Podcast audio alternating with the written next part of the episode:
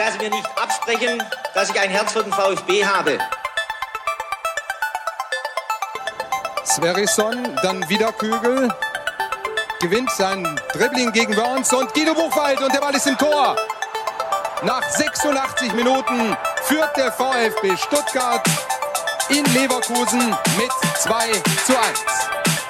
Nach 1950, 52 und 84 gewinnt der VfB Stuttgart zum vierten Mal die Meisterschale.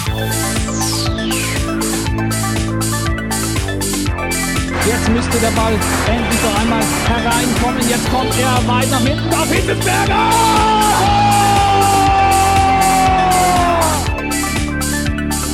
Mario Gomez, spitze Winkel, noch einmal nach innen. Pizza hat den Ball und es gibt noch einmal Abstoß vom Tor. Und jetzt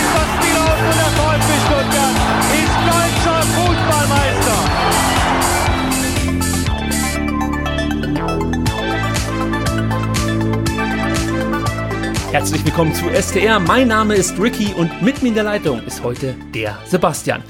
Hallo Sebastian.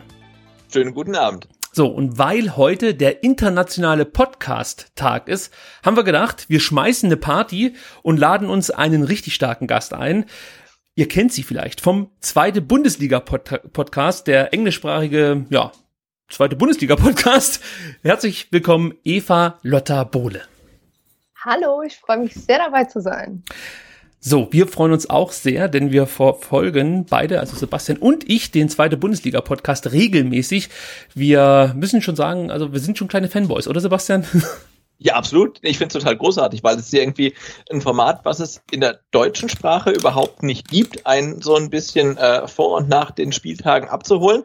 Ähm, und ähm, der Max im Rasenfunk äh, macht halt wahnsinnig viel und er kann halt die zweite Liga nicht mehr ganz so abdecken, was auch völlig verständlich ist. Und ähm, deshalb höre ich da dann total gerne zu.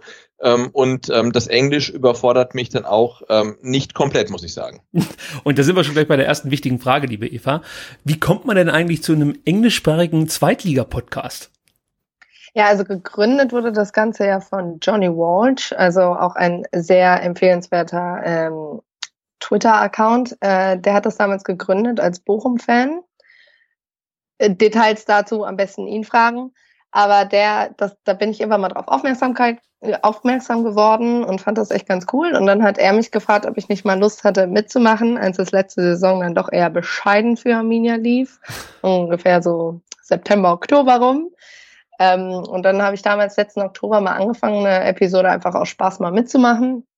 Und seitdem bin ich irgendwie regelmäßiger Gast auch, mache das inzwischen mit dem Matthew zusammen. Und es macht mega viel Spaß. Es ist doch zwischendurch ein bisschen ungewohnt, weil, also ich bin immer froh, wenn ich schon die deutschen Fachbegriffe kenne. Auf Englisch kommt dann das Wörterbuch gerne mal zur Hilfe, um da doch ein paar Sachen zu googeln. Aber es macht unfassbar viel Spaß und äh, es freut mich, dass ihr da auch zuhört. Ja, also wir können den Podcast nur empfehlen und man sollte ihn hier vielleicht auch nochmal empfehlen, denn ich war überrascht, als der Vertikalpass auf Twitter ja auf den Podcast so ein bisschen aufmerksam gemacht hat, dass viele den zweite Bundesliga-Podcast noch nicht kannten. Also sucht einfach mal in eurer Podcast-App nach zweite Bundesliga-Podcast und hört mal rein. Wie gesagt, wir finden es hervorragend gibt auch noch mal so einen ja, neuen Aspekt auf die ganze Nummer, da dein Mitpodcaster oder, oder ja, der Moder Hauptmoderator, nennen wir ihn so, Matthew Carrick äh, aus Australien kommt und das Ganze natürlich so ein bisschen anders betrachtet, als wir das äh, tagtäglich hier tun. Also mir gefällt es wirklich außerordentlich gut und du hast schon gesagt, für welchen Verein dein Herz schlägt. Äh, du bist große Arminia Bielefeld-Sympathisantin. Und äh, das trifft sich natürlich ganz gut, denn unsere beiden Lieblingsmannschaften äh, trafen am vergangenen Freitag aufeinander. Bevor wir über dieses Spiel so ein bisschen reden, äh, wollte ich erstmal wissen, äh, mir ist aufgefallen, dass äh, Arminia Bielefeld eigentlich in den letzten Wochen, Monaten, ja, eigentlich ging das schon, glaube ich, mit, mit, mit dem guten Ende der Rückrunde los. Äh, ja schon ein Stück weit nach oben zieht und vielleicht auch Ambitionen hat, endlich mal wieder aufzusteigen. Das mal gr ganz grundsätzlich. Wie ist denn die Erwartungshaltung in Bielefeld aktuell?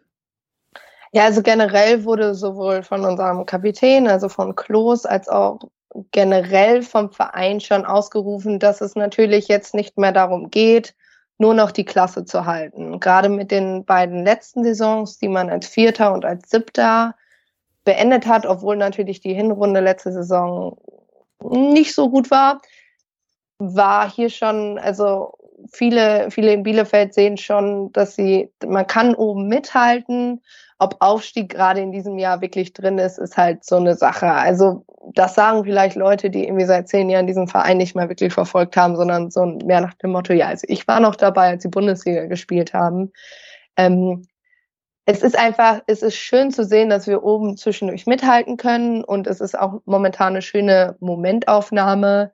Aber ich glaube, gerade wird es halt momentan auch nichts. Also lieber noch mal ein, zwei Jahre Bundesliga, äh, zweite Bundesliga spielen, um einfach auch ein bisschen Stabilität noch mehr in diese Mannschaft zu bringen. Ähm, Weil ich glaube, man sieht es an allen Aufsteigern, es ist unfassbar schwierig, in dieser Liga zu bleiben über längere Zeit. Und daher gerade, wir sind finanziell zwar auf einem guten Weg, also ich, wir sind ja finanzschuldenfrei durch das Bündnis Ostwestfalen, was natürlich schon unfassbar wichtig ist, weil wenn du aufsteigst und eigentlich finanziell es dir total schlecht geht, ist es natürlich eher kontraproduktiv, weil dann so ein Abstieg hat man ja beispielsweise bei Paderborn gesehen, dich echt richtig tief nochmal reiten kann, also ligatechnisch her. Und daher ist es, glaube ich, realistischer zu sagen, wir bleiben erstmal noch ein, zwei Jahre in der zweiten Liga. Aber würdest du schon sagen, dass ihr aktuell, soll man mit dem besten Kader der letzten Jahre habt oder ist das von mir eine Fehleinschätzung? Doch, auf jeden Fall. Also wird von der Mannschaft selber auch so mitkommuniziert. Also wir haben ja, Arminia hat ja selber auch einen Podcast, wo jetzt auch Klos oder auch Rejek, unser Finanzchef, Teil waren und das hört man schon durch. Also von der Qualität her, auch mit dem Trainer, der weiß, was er will, ist schon sehr, sehr viel Qualität da. Ich meine, wir sieht man ja vielleicht ab und zu auch in der Tabelle dann mal. Wir haben gerade was die Offensive betrifft, glaube ich, mit einer der besten der letzten Jahre. Also von uns persönlich auch. Aber ähm, es ist schon, gerade auch mit die Neuzugänge sind unfassbar gut dieses Jahr. Und ich glaube, es liegt auch vor allem daran, weil wir unser eigentlicher wirklich heftiger Abgang, sage ich mal, war jetzt der Kapitän Julian Börner, der ja nach England gewechselt ist. Aber auch den konnte man bisher in Ordnung ersetzen, weil er auch gerade die letzten ein, zwei Jahre nicht mehr auf dem Niveau bei uns gespielt hat, was er vorher hatte. Sebastian, du bist ja auch äh, Arminia-Sympathisant. was sind denn deine Erwartungen eigentlich? Verfolgst du die Arminia überhaupt noch so intensiv, dass du, dass du ein Gefühl dafür hast, was möglich ist? Oder ähm, ja, geht die komplette Zeit für den VfB drauf? Ich nehme jedes Jahr, jede Saison eigentlich vor, die Arminia wirklich Spiel für Spiel zu verfolgen. Ähm, schafft dann leider selten, aber ich habe natürlich auch diese Saison ähm, ein sehr gutes Gefühl. Ähm, ja, weil sie halt seit zwei, drei Jahren komplett zusammen sind. Klar, Julian Börner ist nach England gewechselt, man hat halt aber dafür ähm, Jabo sensationell neu verpflichten können ähm, und man hat halt ähm, ähm, Eva muss mir helfen, äh, Britel ja. Ist es, ne? Ähm, von Union Berlin verpflichten können, der definitiv eigentlich eher ein Erstligaspieler als ein Zweitligaspieler Hartl ist. Hartl meinst du, glaube ähm, ich, oder? Hartl, ja. ja, ja, Marcel ja. Hartl, ja äh, Hartl, Entschuldigung, äh, verpflichten können, ähm, der halt jetzt im Mittelfeld dann die Fäden zieht. Und ähm, ja, also man hat halt ähm, definitiv in, in Bielefeld ähm, das Potenzial aufzusteigen. Natürlich äh, sprechen da halt dann Teams wie ähm, Stuttgart und Nürnberg und äh, Hamburg und Hannover dagegen. Ähm, aber man hat, glaube ich, schon das Potenzial da oben äh, bis zum Ende mitzumischen. Also für mich war das Spiel gegen Stuttgart am Freitag schon nochmal ja, ein Ausrufezeichen auch für die anderen Mitkonkurrenten von Bielefeld, denn ich würde sagen, Bielefeld hat bislang gegen Stuttgart ähm, ja wirklich die beste Leistung geboten, auch wenn es letzten Endes nicht belohnt wurde. Aber mir ist im Vorfeld aufgefallen, dass Bielefeld auch ähnlich wie Stuttgart immer wieder Probleme in der Defensive hat. Und eigentlich hat man das in dem Spiel nicht so richtig gemerkt. Es gab natürlich Chancen für den VfB, aber insgesamt fand ich, haben die eigentlich ganz gut verteidigt. Ich weiß nicht, Eva, du hast natürlich ein paar mehr Spiele gesehen. Äh, kam dir das auch äh, so vor, dass das Bielefeld sich etwas stabilisiert hat in der Defensive oder äh, würdest du sagen, mh, na, da ist immer noch relativ viel Luft nach oben? Ja, also ich glaube auf jeden Fall. Also einmal dadurch, dass äh, Cedric Brunner nach langer Verletzungspause, der hatte sich damals im Mai eine Schulter-Eckgelenksprengung zugezogen gegen Paderborn, äh, jetzt wieder dabei ist. Das merkte man schon, weil er statt äh, Jonathan Klaus gespielt hat. Das ist schon ein Unterschied, weil Klaus äh, zwar schon viel Defensive gespielt hat, aber doch eigentlich eher offensiv einsetzbar ist. Und das merkt man gerade in der Rückwärtsbewegung. Also ich weiß nicht, als der kam in der zweiten Hälfte für Brunner, das auch den Stuttgartern aufgefallen ist, da war oft seine Seite sehr, sehr frei. Und wo wir natürlich auch ein bisschen das Problem hatten mit dem Ausfall eigentlich unseres, unseres Abwehrchef seit dem Weggang von Julian Börner mit äh, Brian Behrendt, hat zwischendurch schon drin gewackelt, weil immer wieder Umstellung. Also wir hatten ja Alex Perez danach verpflichtet, dem ging es dann aber nach einem Spiel wieder nicht so gut und dann gegen Wen stand schon wieder eine neue Abwehr auf dem Rasen mit Nilsson und Pieper, die sich halt kaum kennen, weil Pieper noch sehr, sehr jung ist und jetzt noch gerade erst aus Schweden äh, hinzugestoßen ist. Da merkt man zwischendurch, dass da einfach noch ein paar ja, Abstimmungsschwierigkeiten sind, die bestimmt noch behoben werden. Also ich glaube, es ist dann keine Schande, dass sowas dann mal gegen Stuttgart passiert. Aber klar, da ist auf jeden Fall noch Luft nach oben, weil wir haben schon in den Top 4 oder 5, glaube ich, mit die meisten Gegentore und das müssen wir auf jeden Fall abstellen. Ja, das war ja auch lange ein Problem, das ähm, ja uns so ein bisschen begleitet hat. Die letzten zwei Spiele ja, die haben wir zwar zu null hinbekommen, aber natürlich auch mit Glück. Also die eine oder andere Latte und Pfosten äh, hat, hat da äh, tatkräftig mitgeholfen. Aber gut, das gehört halt mit dazu. Äh, wir werden gleich noch ausführlicher über das Spiel sprechen, aber mich interessiert natürlich auch so ein bisschen deine Außenansicht, was das äh, komplette Thema VfB Stuttgart angeht. Da geht's ja immer heiß her. Äh, wenn die Mitgliederversammlungen sind, dann ähm, fällt mal das Netz aus. man hat fragwürdige Sportvorstände. Auch die Spieler sind nicht immer so, äh, wie man sie sich eigentlich vorstellt als Fußballfan. Ganz grob mal, was ist denn so deine äh, Assoziation mit dem VfB Stuttgart aktuell? Also wenn du den VfB oder wenn du den Namen VfB Stuttgart hörst, was kommt dir da in den Sinn? Ja, also auf jeden Fall schon Qualität. Und ich glaube, das sieht man auch immer. Also viele Einzelspieler, die unfassbar viel Qualität haben. Ähm, ich finde, es ist auch mehr von einem Team auf dem Platz zu sehen, als jetzt in der äh, Bundesliga-Saison noch der Fall war. Ich habe äh, euch letzte Saison einmal gegen Hoffenheim spielen sehen. Ähm, ich glaube, im März war das. Das ist schon, also einfach, glaube ich, das Gesamtpaket jetzt Fans, Vorstand, alles Mögliche. Man wächst so ein bisschen mehr zusammen, weil einfach nicht mehr dieses, diese Diskrepanz quasi da ist zwischen was auf dem Spielfeld passiert, was von den Fans gewünscht wird und was irgendwie im, dann in den oberen Etagen umgesetzt wird.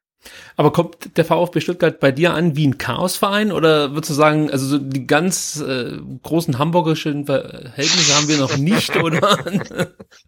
ich glaube, an, zu Beginn der Saison ab und zu schon, glaube ich. Ich glaube, gerade als Verein, der gerade abgestiegen ist, ist das auch irgendwie was, was man nicht immer komplett abstellen kann. Ähm, aber es ist auf jeden Fall, also wenn man jetzt, glaube ich, mal irgendwie die drei Absteiger nebeneinander sieht, also mit Nürnberg, Hannover und eben Stuttgart, kommt Stuttgart da schon am besten weg. Also ich glaube, die haben Yay!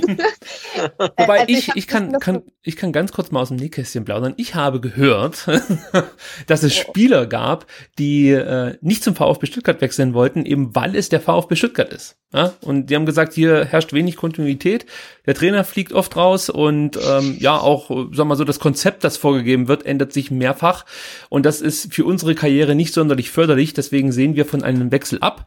Und ähm, das, das soll wohl nicht nur einmal vorgekommen sein. Ich kann jetzt nicht genau sagen, ob das unter Hitzesberger schon der Fall war oder eben unter Misslintat oder ob das noch ja, äh, eher den Herrn Reschke betrifft, aber es gab halt äh, offensichtlich dann doch Transfers, die man unbedingt tätigen wollte, die daran gescheitert sind, dass der VfB Stuttgart eben der VfB Stuttgart ist. Leider, okay. muss man sagen.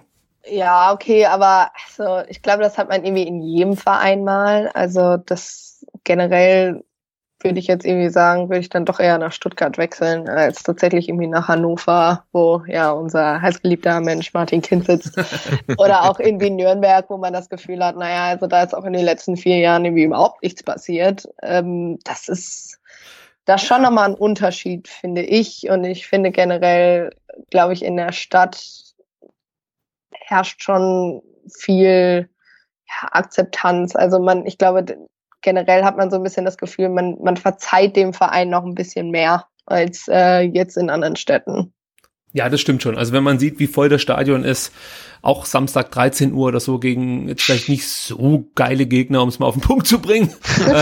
Aber es wird schon, es wird schon angenommen. Also die zweite Liga, solange es erfolgreich ist, ist das Stuttgarter Publikum da und applaudiert und freut sich. Das sieht natürlich in Hannover ganz anders aus und ich glaube auch in Nürnberg hat man das jetzt häufiger mal gesehen, dass die Ränge leer blieben. Ich glaube auch äh, in der ersten Bundesliga war es oft so, dass in Nürnberg nicht ausverkauft war, meine ich mich zu erinnern. Also ja, also da scheinen die Fans dann doch, ich sag mal, äh, einfach genug zu haben von den letzten Jahren. Also das ist ja schon, ähm, also gerade in Hannover und Nürnberg finde ich schon krass, was da passiert ist. Wobei Nürnberg äh, aus meiner Sicht einen ganz guten Weg eingeschlagen hat. Ich glaube, der Aufstieg kam ein bisschen zu früh und dafür bezahlen sie jetzt, vielleicht sogar noch mal in der Zweitligasaison jetzt. Ähm, aber was Hannover da so abzieht, ähm, seien es Trainerverpflichtungen oder auch Äußerungen des, des ehemaligen Präsidenten, ohne jetzt da detailliert drauf eingehen zu wollen, äh, das ist schon fast absurd. Also das hat schon, ich weiß, wer da hervorragend hinpassen würde nach Hannover. Ich glaube, das wäre wirklich eine tolle Station für Herr Reschke. Also bin mal gespannt, ja, ob der mal irgendwann. Also ich glaube schon, Hannover 96 läuft so ein bisschen außer Konkurrenz irgendwie. Also sei es äh, sportlich oder äh, strukturell, das äh, muss man vielleicht dann irgendwie außen vor lassen. Spätestens mit der Verpflichtung von Dennis Aogo, ne? Äh, äh, ja. Ja, gerade eben, ihr werdet es vielleicht nicht Ina mitbekommen. Aogo meinst du? Das ja. wollte ich gerade sagen. Also Sebastian, ich weiß nicht, ob du es schon mitbekommen hast. Die von uns sehr geschätzte Gina hat gerade äh, einen Tweet abgelassen, dass Ina Ogo nicht bei Maredo reingelassen Ja. wurde, bis sie, Skandal, ja, Ja. nee, also ich denke. das bis sie gesagt hat, dass sie Ina Ogo ist. Also an der Stelle. Also, wenn, wenn, wenn Ina Ogo in Hannover nicht bei Maredo reingelassen wird, ähm, dann muss man Hannover 96 vom Spielbetrieb abmelden. Also, Ah, Auf jeden Fall. ja, also es geht nicht. Gut, Spielerfrauen ähm, haben ihre Daseinsberechtigung, keine Frage. Aber ich glaube, äh, da gibt's andere Podcasts, die sich mit diesem Thema auseinandersetzen. Echt da möchte ich jetzt, ja, da möchte ich jetzt kein Feld äh, besetzen, das ich vielleicht so auch gar nicht regelmäßig beackern kann, wie ich das gern würde. Gut, also äh, kommen wir zum Spiel an sich. Ja, das war ja schon sehr unterhaltsam. Für mich eines der besten Zweitligaspiele, die wir in der Saison gesehen haben. Ich hatte viel Spaß. Es gab eigentlich nie so richtige Downphasen, war mein Eindruck. Es ging eigentlich wirklich immer hin und her. Zu Beginn des Spiels war der VfB Stuttgart etwas ähm, aktiver, hat gute Ja, Chancen ersten gehabt. 30, 30 Minuten waren schon in Ja. VfB-Hand, oder? Ja, Ja. ja, ja, das würde ich schon so sagen. Ja. Ja, ja, Ja. das, das, das würde ich auch so sehen. Also es gab die, die gute Chance von Mangala, da hat er sehr schwach Ja, ja, das, war, das war eine gute Chance, die er den kläglich vergibt. Also, Ja, ja, aber eine? Chance ist es ja trotzdem. das Also war ein das, Rückpass. Echt? Wenn Also, ich was, mal was ganz kurz da? sagen darf, das hattet ihr öfter mal in der Partie. genau.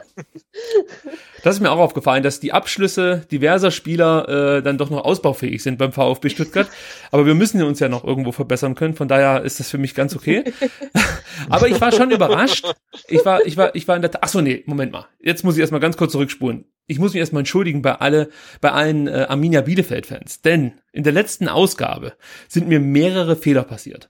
Zum einen habe ich den großen und auch von mir geschätzten Fabian Klos als Stefan Klos bezeichnet. Das geht Und zum ich habe dich nicht korrigiert. Ist, war, war das echt so? ja, also Eva hat uns im Vorgespräch bestätigt. Auf YouTube würde ich daf- dafür auch wüst beschimpft. Ich finde es Ja, auch absolut zu Recht, zu Recht. Absolut zu Recht. Also ich finde auch, wenn man, wenn, wenn man sowas hört, muss man direkt unter die Gürtellinie gehen, weil sonst kann ich es mir ja gar nicht merken, wie der eigentlich heißt, der Spieler. Gut, sei es drum. Also äh, Entschuldigung an dieser Stelle. Und dann habe ich wirklich also einen Fehler gemacht, den bereue ich sehr. Ich habe behauptet, Arminia würde mit einem stupiden Zweitliga-Fußball ähm, sicher, sag ich mal, äh, auf Platz drei gespielt haben. So, das muss ich jetzt ganz kurz erklären. Und Eva, du musst mir jetzt zuhören und dann musst du mir erklären, ob ich das richtig äh, eigentlich interpretiert habe, was da in Bielefeld abgeht. Also wenn ich mir Bielefeld-Spiele in dieser Saison angeschaut habe, dann ist mir schon aufgefallen, dass ihr ähm, ein sehr, sehr gutes Kurzballspiel habt und ähm, auch ja, kompakt im Mittelfeld steht. Das sieht alles sehr, sehr gut aus. Aber dann und wann gibt es irgendwie diese, diesen taktischen Kniff, dass man sich weit zurückzieht, versucht, den Gegner irgendwie anzulocken, dann ähm, schlägt irgendein Abwehrspieler oder äh, euer Torwart den Ball weit nach vorne, der dann bei zum Beispiel Fabian Klos landet und ähm, der dann, weiß ich nicht, eine Chance kreiert oder am besten was weiß ich, ein Tor erzielt oder so. Also das ist mir ein paar Mal aufgefallen. Und das meinte ich jetzt mit diesem stupiden Zweitliga-Fußball. Sprich, du nimmst den Ball, drischst den nach vorne und da setzt sich halt einfach so jemand wie Klos durch oder natürlich auch Vogelsammer und macht die Bude. Habe ich das falsch beobachtet? Nein, das ist schon richtig. Also ich glaube, mehr oder weniger perfektes Beispiel ist dafür tatsächlich das Spiel gegen Wen. Also wenn man sich da irgendwie Edmundson auch oder eben Klos, der sich einfach vorne hinstellt und durch seine Kopfballpräsenz da schon irgendwie, ja, einfach eine, eine, sehr, sehr gute Anspielmöglichkeit ist, ist das natürlich der Fall. Also es wäre auch dumm, würden wir das nicht nutzen. Ich glaube, wenn man, ich habe äh, vor kurzem erst ein Interview gelesen, wo ich glaube, er ist Kister vom SV Sandhausen interviewt wird und er sagt, also Klos wäre schon ein sehr, sehr unangenehmer ähm, Gegner, weil er einfach durch seine Präsenz einfach schon, der, da ist alles dunkel, wenn er vor einem steht, so nach dem Motto. Also wir, wir wären dumm werden, würden wir es nicht nutzen, aber ich glaube gerade manchmal wünsche ich mir, dass man das Spiel so ein bisschen besser interpretiert schon während es stattfindet, weil ich glaube, gerade gegen Stuttgart hat man gemerkt, dass es einfach überhaupt nichts gebracht hat ab und zu, weil die einfach im Nichts landeten. Äh, oder es kann auch mal richtig schief gehen, wie gegen Fürth, wo man meint, man müsste so fünfmal hinten rumspielen und dann stehen da leider drei Fürther und einer von denen haut halt einfach das Ball in, den Ball ins Tor. Ähm, ja, also es ist immer, ja, es muss noch manches ein bisschen besser zusammenpassen, aber im Endeffekt hast du doch sehr recht, ja. Also es geht manchmal schon ein bisschen einfallslos nach vorne. Das ist mir übrigens gegen Stuttgart dann auch aufgefallen, dass man wirklich einen, einen, guten Ball spielt. Also wirklich gute Pässe so auf zehn Meter, die kommen auch an. Das funktioniert richtig gut. Und dann, weiß ich nicht, ist das eine Geduldsfrage, dass man dann plötzlich beginnt, wirklich diesen Ball lang nach vorne zu schlagen oder einen Seitenwechsel zu versuchen? Oder ist das eine Vorgabe von Uwe Neuhaus? Weißt du das? Boah, ich habe keine Ahnung. Also ich glaube, es ist ein Misch von beiden. Es kommt immer ein bisschen drauf an, wer den Ball spielt. Also ich glaube, wenn man beispielsweise Hartel sieht, der sich wirklich von überall den Ball holt, also der läuft ja wirklich komplett zurück zum Torwart, um dann hintenrum sich den Ball zu holen. Äh, der kann sich dann auch mal durchtanken. Auch so Leute wie Pritel, Wer es zum Beispiel eher schlechter kann, sind, sind unsere Außen. Also gerade Brunner ist da, glaube ich, noch nicht so sicher drin. Der kann sich irgendwie gut von hinten den Ball holen, aber den dann mehr oder weniger sofort verteilen. Der läuft dann relativ schnell zurück. Also es kommt wirklich immer ein bisschen auf den Spieler an, der gerade den Ball hat. Und ich glaube, zum Teil ist das das, was Neuhaus tatsächlich auch ein bisschen verlangt, weil er halt Schiss hat, dass uns die Außen zu sehr frei sind, gerade in einem Konter. Und das darf man halt gegen Stuttgart gerade nicht machen. Also da sollte schon die Viererkette hinten relativ flott wieder zurück hinten stehen. So, und jetzt können wir wieder zurückspringen zum eigentlichen Spielgeschehen und äh, zur offensiven Anfangsphase des VfB oder zur guten Anfangsphase des VfB. Da hat man äh, gute Chancen gehabt, die dann, Sebastian, da gebe ich dir absolut recht, äh, sehr schwach ja, dann abgeschlossen worden. Also der Mangala-Schuss dann der zehnten Minute oder Rückpass, wie auch immer man das bezeichnen möchte. Ja, das, war, Witz, oder? War also. schon, ja, das, das war schon ziemlich schwach, da gebe ich dir recht. Äh, aber ich weiß gar nicht, woher das kommt. Also der Mangala wird ja einen ordentlichen Schuss haben. Und ähm, ich glaube, Eva, du hast es gerade gesagt, das, das war ja nicht das erste Mal und es, oder anders, es blieb auch nicht das letzte Mal, dass ein Stuttgarter Spieler so schwach abgeschlossen hat.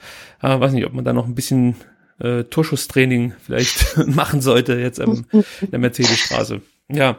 Äh, aber auch Bielefeld, muss man sagen, ist ganz gut in die Nummer ja reingestartet. Ich glaube, Vogelsammer hat ziemlich früh eine gute Möglichkeit bekommen, äh, als er außerhalb des Strafraums einmal abgezogen hat. Da hat noch Kobel oder da hat Kobel gut gehalten. Und dann dauerte es wirklich eine ganze Weile, bis Bielefeld so richtig in die Partie reingekommen ist. Also für mich persönlich ging das einher mit der gelben Karte von Klos, ja, die ja mit Sicherheit hier zu diskutieren ist in der, äh, was war das, 27. Minute, genau. Ja, ja als er eigentlich relativ leichtes Foul gegen Bartschuber begeht, äh, zurückgepfiffen wird und anschließend völlig austickt, ja, meckert und jetzt, also ich würde sagen, zu Recht die gelbe Karte bekommt. Ich weiß nicht, wie siehst du es, Eva? War das für dich überzogen in dem Moment vom Schiedsrichter? Also generell gelbe Karte wegen Meckern. Dagegen sage ich generell nichts, weil ich finde, jemand wie Fabian Klos, der genug Spielerfahrung hat, muss in dem Moment wissen, wie er sich zusammenzureißen hat. Aber auf der anderen Seite verstehe ich so ein bisschen seinen Unmut, weil, und ich glaube, das wurde jetzt auch in sämtlichen Netzwerken öfter mal diskutiert, ich habe den Schiedsrichter zwischendurch nicht so ganz verstanden, was gerade so irgendwie Duelle in der Luft anging, was er da gepfiffen hat. Also da hat er meiner Meinung nach irgendwie überhaupt keine Linie verfolgt. Also für mich auf jeden Fall im Stadion null erkennbar. Und ich glaube, ich kann ein bisschen verstehen, das waren halt so Fouls, die Klos im Endeffekt, glaube ich, in jedem Spiel fünf, sechs Mal gegen sich kriegt und davon wird vielleicht eins gepfiffen. Er regt sich aber einfach ein bisschen zu viel auf. Also ich kann das verstehen, wenn das irgendwie ein Derby ist oder so, aber war es halt nicht. Und da muss er sich auch zurückhalten und das haben sowohl Neuhaus als auch, ich glaube, diverse andere Leute nach dem Spiel gesagt. Ich glaube, es geht aber ein bisschen um das Ganze drumherum. Und ich meine gerade, äh, wir wissen ja alle, wie das Spiel ausgegangen ist und was so knappe 30 Minuten später passiert ist. Ähm, dann ist es alles so ein bisschen, ja, komisch. Sebastian, wie würdest du die Leistung des Schiedsrichters bewerten? Also wir haben natürlich auch ganz besondere Eindrücke, vor allem nach dem Spiel gegen Fürth gesammelt. Ähm, ja, wie warst du jetzt zufrieden mit der mit der Leitung des Schiedsrichters in diesem Spiel? Ja, also ich denke schon nach äh, auf mit dem Rückblick auf acht Saisonspiele muss man sagen, dass Timo Gerach, so hieß er, heißt er glaube ich, mhm. ähm, unser bester Schiri war. Ich sage jetzt unser nicht im, im Sinne von ähm, unser aus VfB-Sicht, sondern ich fand ihn echt gut. Also er hat relativ ähm, souverän geleitet. Ähm, ich habe ähm, die gelb-rote Karte gegen Fabian Klos natürlich relativ wohlwollend zur Kenntnis genommen, ähm, aber hatte halt wirklich äh, innerhalb von Millisekunden so eine so so ein Flashback ähm, auf die gelb-rote Karte von Mario Gomez im Heimspiel gegen gegen Freiburg einfach, ne, wo er halt hochsteigt geht ein Luftkampf, ist halt nicht wirklich unfair und wird halt rausgeschmissen und denkst irgendwie, ja gut, du kannst es halt geben, wenn du halt die Regelauslegung total eng anlegst, aber ach, du kannst doch ein Auge zudrücken und, und, und so war es halt auch da. Wobei natürlich die Situation ähm, im Zweikampf, im Luftkampf gegen Stenzel wahrscheinlich wirklich gelb war und man eher über die gelbe Karte äh, aufgrund von Meckerns oder Nicht-Meckerns ähm, diskutieren muss äh, es war hart und äh, aber der, der Schiri generell fand ich gut. Und ich fand es halt total bezeichnend, diese Situation, als Mario Gomez dann den vermeintlichen Führungstreffer erzielt und dann wird abgepfiffen und es gibt ähm, Videobeweis und es gibt halt irgendwie gar keine Spielertraube um Gerach herum. Ne? Also Mario Gomez steht da und sagt irgendwie, ja komm, dann sag mir, war es ein Tor oder war es kein Tor? Äh, an der Außenlinie steht halt irgendwie der Assistent und äh, freut sich lächelnd darauf, ob er jetzt recht gehabt hat oder nicht. Also das war irgendwie schon so ein bisschen strange, weil es war 60. Minute, steht 0 zu 0, das ist ein äh, richtig wichtiges Spiel. Mhm. Und es war irgendwie total relaxed. Also, aber ich ähm, fand den Schiri gut. Also ich fand ihn definitiv besser ähm, als die FIFA-Schiris, die uns bislang gepfiffen haben. Also ich muss dazu sagen, ich fand den Schiedsrichter an sich auch nicht schlecht. Ich fand trotzdem, dass er äh, genau in diesem Moment, als er Klos die gelb-rote Karte gegeben hat, so ein bisschen seine eigentlich seine eigentliche Linie verlassen hat, weil er hat Absolut. immer so ja, ein bisschen, ja, ja, er hat die Spieler ein bisschen machen lassen, hat nicht so schnell mhm. gelb gegeben. Ich glaube mhm. insgesamt hat Bartschuber noch gelb bekommen, also es gab nur drei gelbe Karten oder so. Äh, Prietl hat äh, gelb bekommen, das war's dann auch schon. Und natürlich Klos zweimal gelb. Ja, so. Ja. Und ähm, das finde ich auch okay, wenn du das so laufen lässt.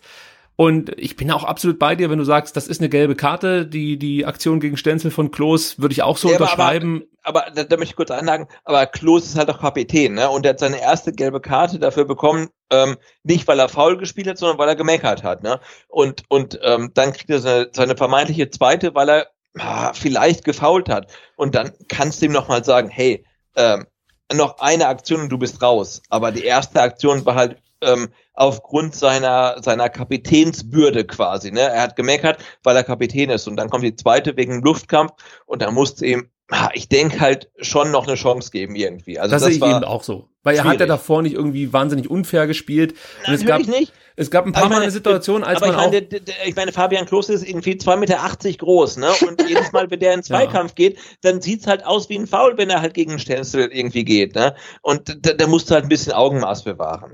Ja, also ich würde auch, hier muss der Schiedsrichter ein bisschen mehr Fingerspitzengefühl an den Tag legen und äh, ihm dann Klos vielleicht schon nochmal die Möglichkeit geben, ähm, ja, ein paar Minuten auf dem Platz zu bleiben oder vielleicht dann halt Neuhaus die Möglichkeit geben, dass er ihn dann runternimmt. Absolut, Weil ich, ja. ich glaube, in dem Moment, wenn er dann eine klare Ansage gemacht hätte, hätte äh, Neuhaus vielleicht auch reagiert. Ich weiß nicht, äh, Eva, vielleicht kannst du dazu was sagen.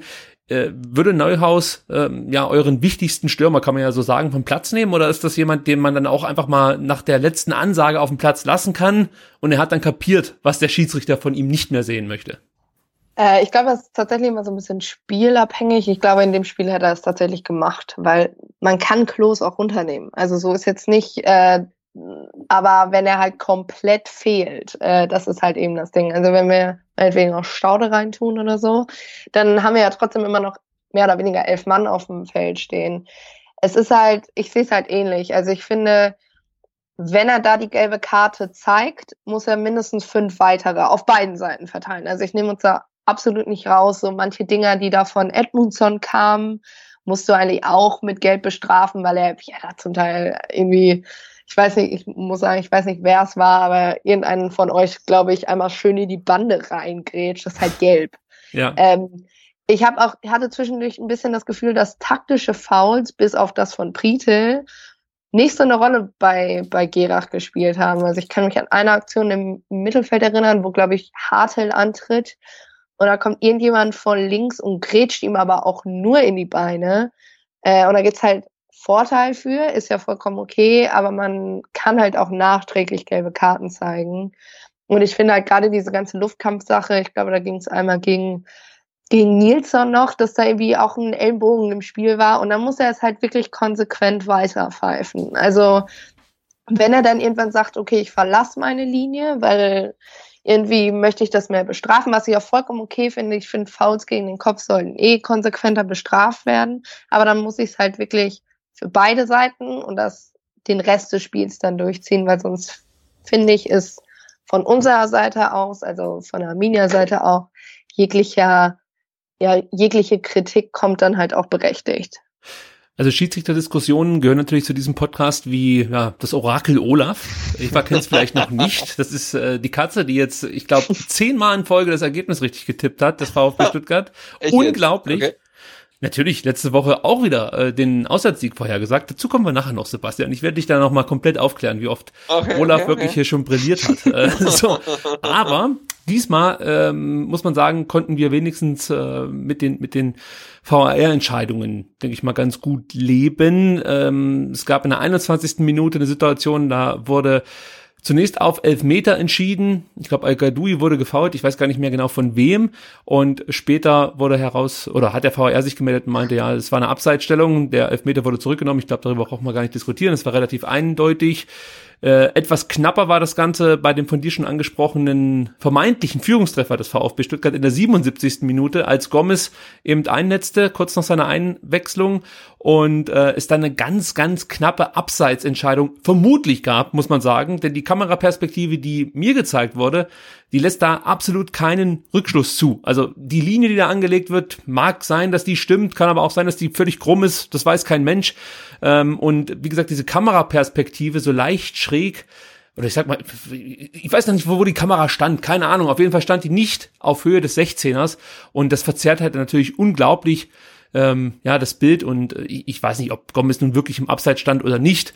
Aber ja gut, da würde ich sagen, kann ich mit der Entscheidung trotzdem leben und, und äh, hoffe, dass es dann ähnlich vielleicht auch mal für uns läuft, ja, dass es mal so eine undurchsichtige VR-Nummer gibt und äh, wir davon profitieren. Das wäre natürlich nicht schlecht.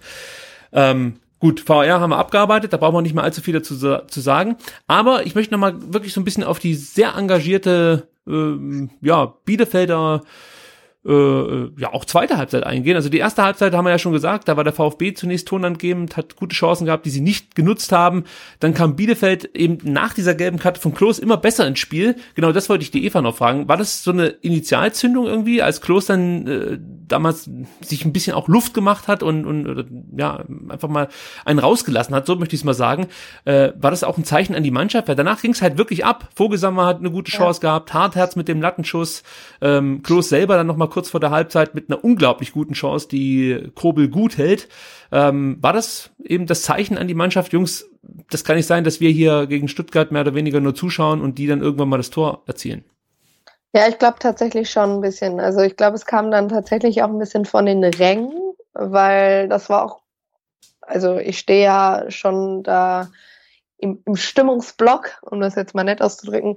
Ähm, das hat man bei uns auch gemerkt. Also das war dann einfach auch ein Moment, wo von uns aus kam so, okay, also irgendwie geht's jetzt auch so nicht weiter und wir müssen jetzt auch irgendwie mal ein bisschen reagieren und dann wurde es von uns auch, glaube ich, auch ein bisschen lauter. Und das überträgt sich, glaube ich, doch schon ab und zu mal auf dem Rasen. Und Klos hat dann, glaube ich, auch so ein bisschen so eine jetzt erst Rechtstellung. Ich fand es dann danach gerade, also wirklich, wie wir in die zweite Halbzeit gestartet sind, unfassbar gut. Also ich glaube, das war die besten 15 Minuten oder ja, 15 Minuten, die wir bis dato in dieser Saison gespielt haben, fast. Und das ist halt auch durch diese gelb-rote Karte hat, finde ich, das komplette Spiel ein bisschen an Qualität verloren weil auch von Stuttgart, was danach kam, war halt viel dieses, okay, wir sind jetzt in Überzahl, wir laufen jetzt einfach immer mehr oder weniger blind nach vorne. Also es war klar, dass dann irgendwann das Tor fällt, aber es war eben nicht mehr dieses echt ansehnliche Fußballspiel, was es bis zur 60. Minute war. Kann sein, dass es jetzt einfach auch eine sehr einseitige Sicht ist. Aber das ist dann, ähm, ja klar, danach war halt Stuttgart dann natürlich die komplette Qualität genutzt, die sie halt haben und mehr oder weniger das Spiel dominiert. Also ich glaube, ja, bei uns gab es dann ja auch eine komplette Umstellung. Pieper als Stürmer nach vorne, und hier, also hinten dann nochmal eine komplette neue Sortierung. Dann war halt irgendwann bei uns die Luft raus. Aber es war halt zwischendurch dann echt ein richtig, richtig gutes Fußballspiel. Und ich glaube, das ist das, was viele Arminia-Fans auch sagt. So klar, okay, wir haben jetzt das erste Saisonspiel verloren, aber wir sind jetzt nicht irgendwie mit 5-0 untergegangen. Wobei Pieper ja noch eine richtig gute Chance hatte in der 83. Äh, als Klaus eine Flanke reingehauen hat. Und ähm, für mich war das so überhaupt die erste richtig große Chance in der kompletten äh, zweiten Halbzeit, wenn man jetzt mal von diesem äh, Abseitstreffer von Gomez absieht. Ansonsten fand ich, kam vom VfB in der ganzen zweiten Halbzeit viel zu wenig. Ich weiß nicht, wie du siehst, Sebastian, warst du ein bisschen enttäuscht, was die zweite Halbzeit angeht? Ja, absolut. Also ich meine, ich bin ja so, so halb VfB und irgendwie so ein Viertel Arminia-Fan. Ne? Wie gesagt, in Ostwestfalen geboren und äh, ich hätte mit dem Unentschieden wirklich gut leben können. Gar keine Frage. Aber wenn du dann siehst, ähm, die Arminia ist halt die letzte, die letzten 30 Minuten Unterzahl und du kommst halt mit deinem 12.000 Milliarden Dollar Kader da an. Also und spielst halt gegen die Arminia, die halt ähm, ja ein kompletter Underdog ist. Da, da müsste halt vielleicht ein bisschen mehr rauskommen, halt als in der Nachspielzeit irgendwie das glückliche 1-0. Also ähm, ich habe ja auf Facebook irgendwie auf Medikalpass relativ viel Prügel dafür bezogen, aber ich bleibe dabei. Es war ein glücklicher Sieg für den VfB. Es ist nicht unverdient gewesen, aber es war glücklich. Ne? Also wenn du es in 90 Minuten nicht schaffst, gegen die Arminia zu Hause ein Tor zu erzielen und es auch in 30 Minuten in Überzahl nicht schaffst, ein, ein Tor zu erzielen, sondern wirklich in der letzten Sekunde, dann ist das halt einfach ein bisschen glücklich. Und es war nicht unverdient, da keine Frage. Der VfB hat ein, ein richtig gutes Spiel gezeigt. Ähm, ähm, ja, aber die Arminia hat halt irgendwie das gezeigt, was sie drauf halt, ne? Also irgendwie so Underdog-Mentalität und hat halt wirklich total gekämpft und es war ein, ein richtig, richtig gutes ähm, Zweitligaspiel und ich glaube auch, dass der VfB seine beste Performance in der Saison bislang gezeigt hat und Arminia vielleicht auch. Und es war halt so ein richtig geiles Zweitligaspiel. Ähm, und ich bin total froh, dass der VfB die drei ähm, Punkte geholt hat. Ähm, und ich hoffe, dass dann ähm, Arminia auch am Ende da, da steht, wo sie jetzt stehen. Aber ich, ich fand es war ein tolles Spiel. Ähm, ja, aber es war halt nach wie vor nicht überragend vom VfB. Also der entscheidende Unterschied, warum Stuttgart am Ende das Spiel gewonnen hat, war natürlich zum einen die gelb-rote Karte, gar keine Frage, die hat das Spiel ja, verändert klar. und dann auch ein Stück weit mit entschieden.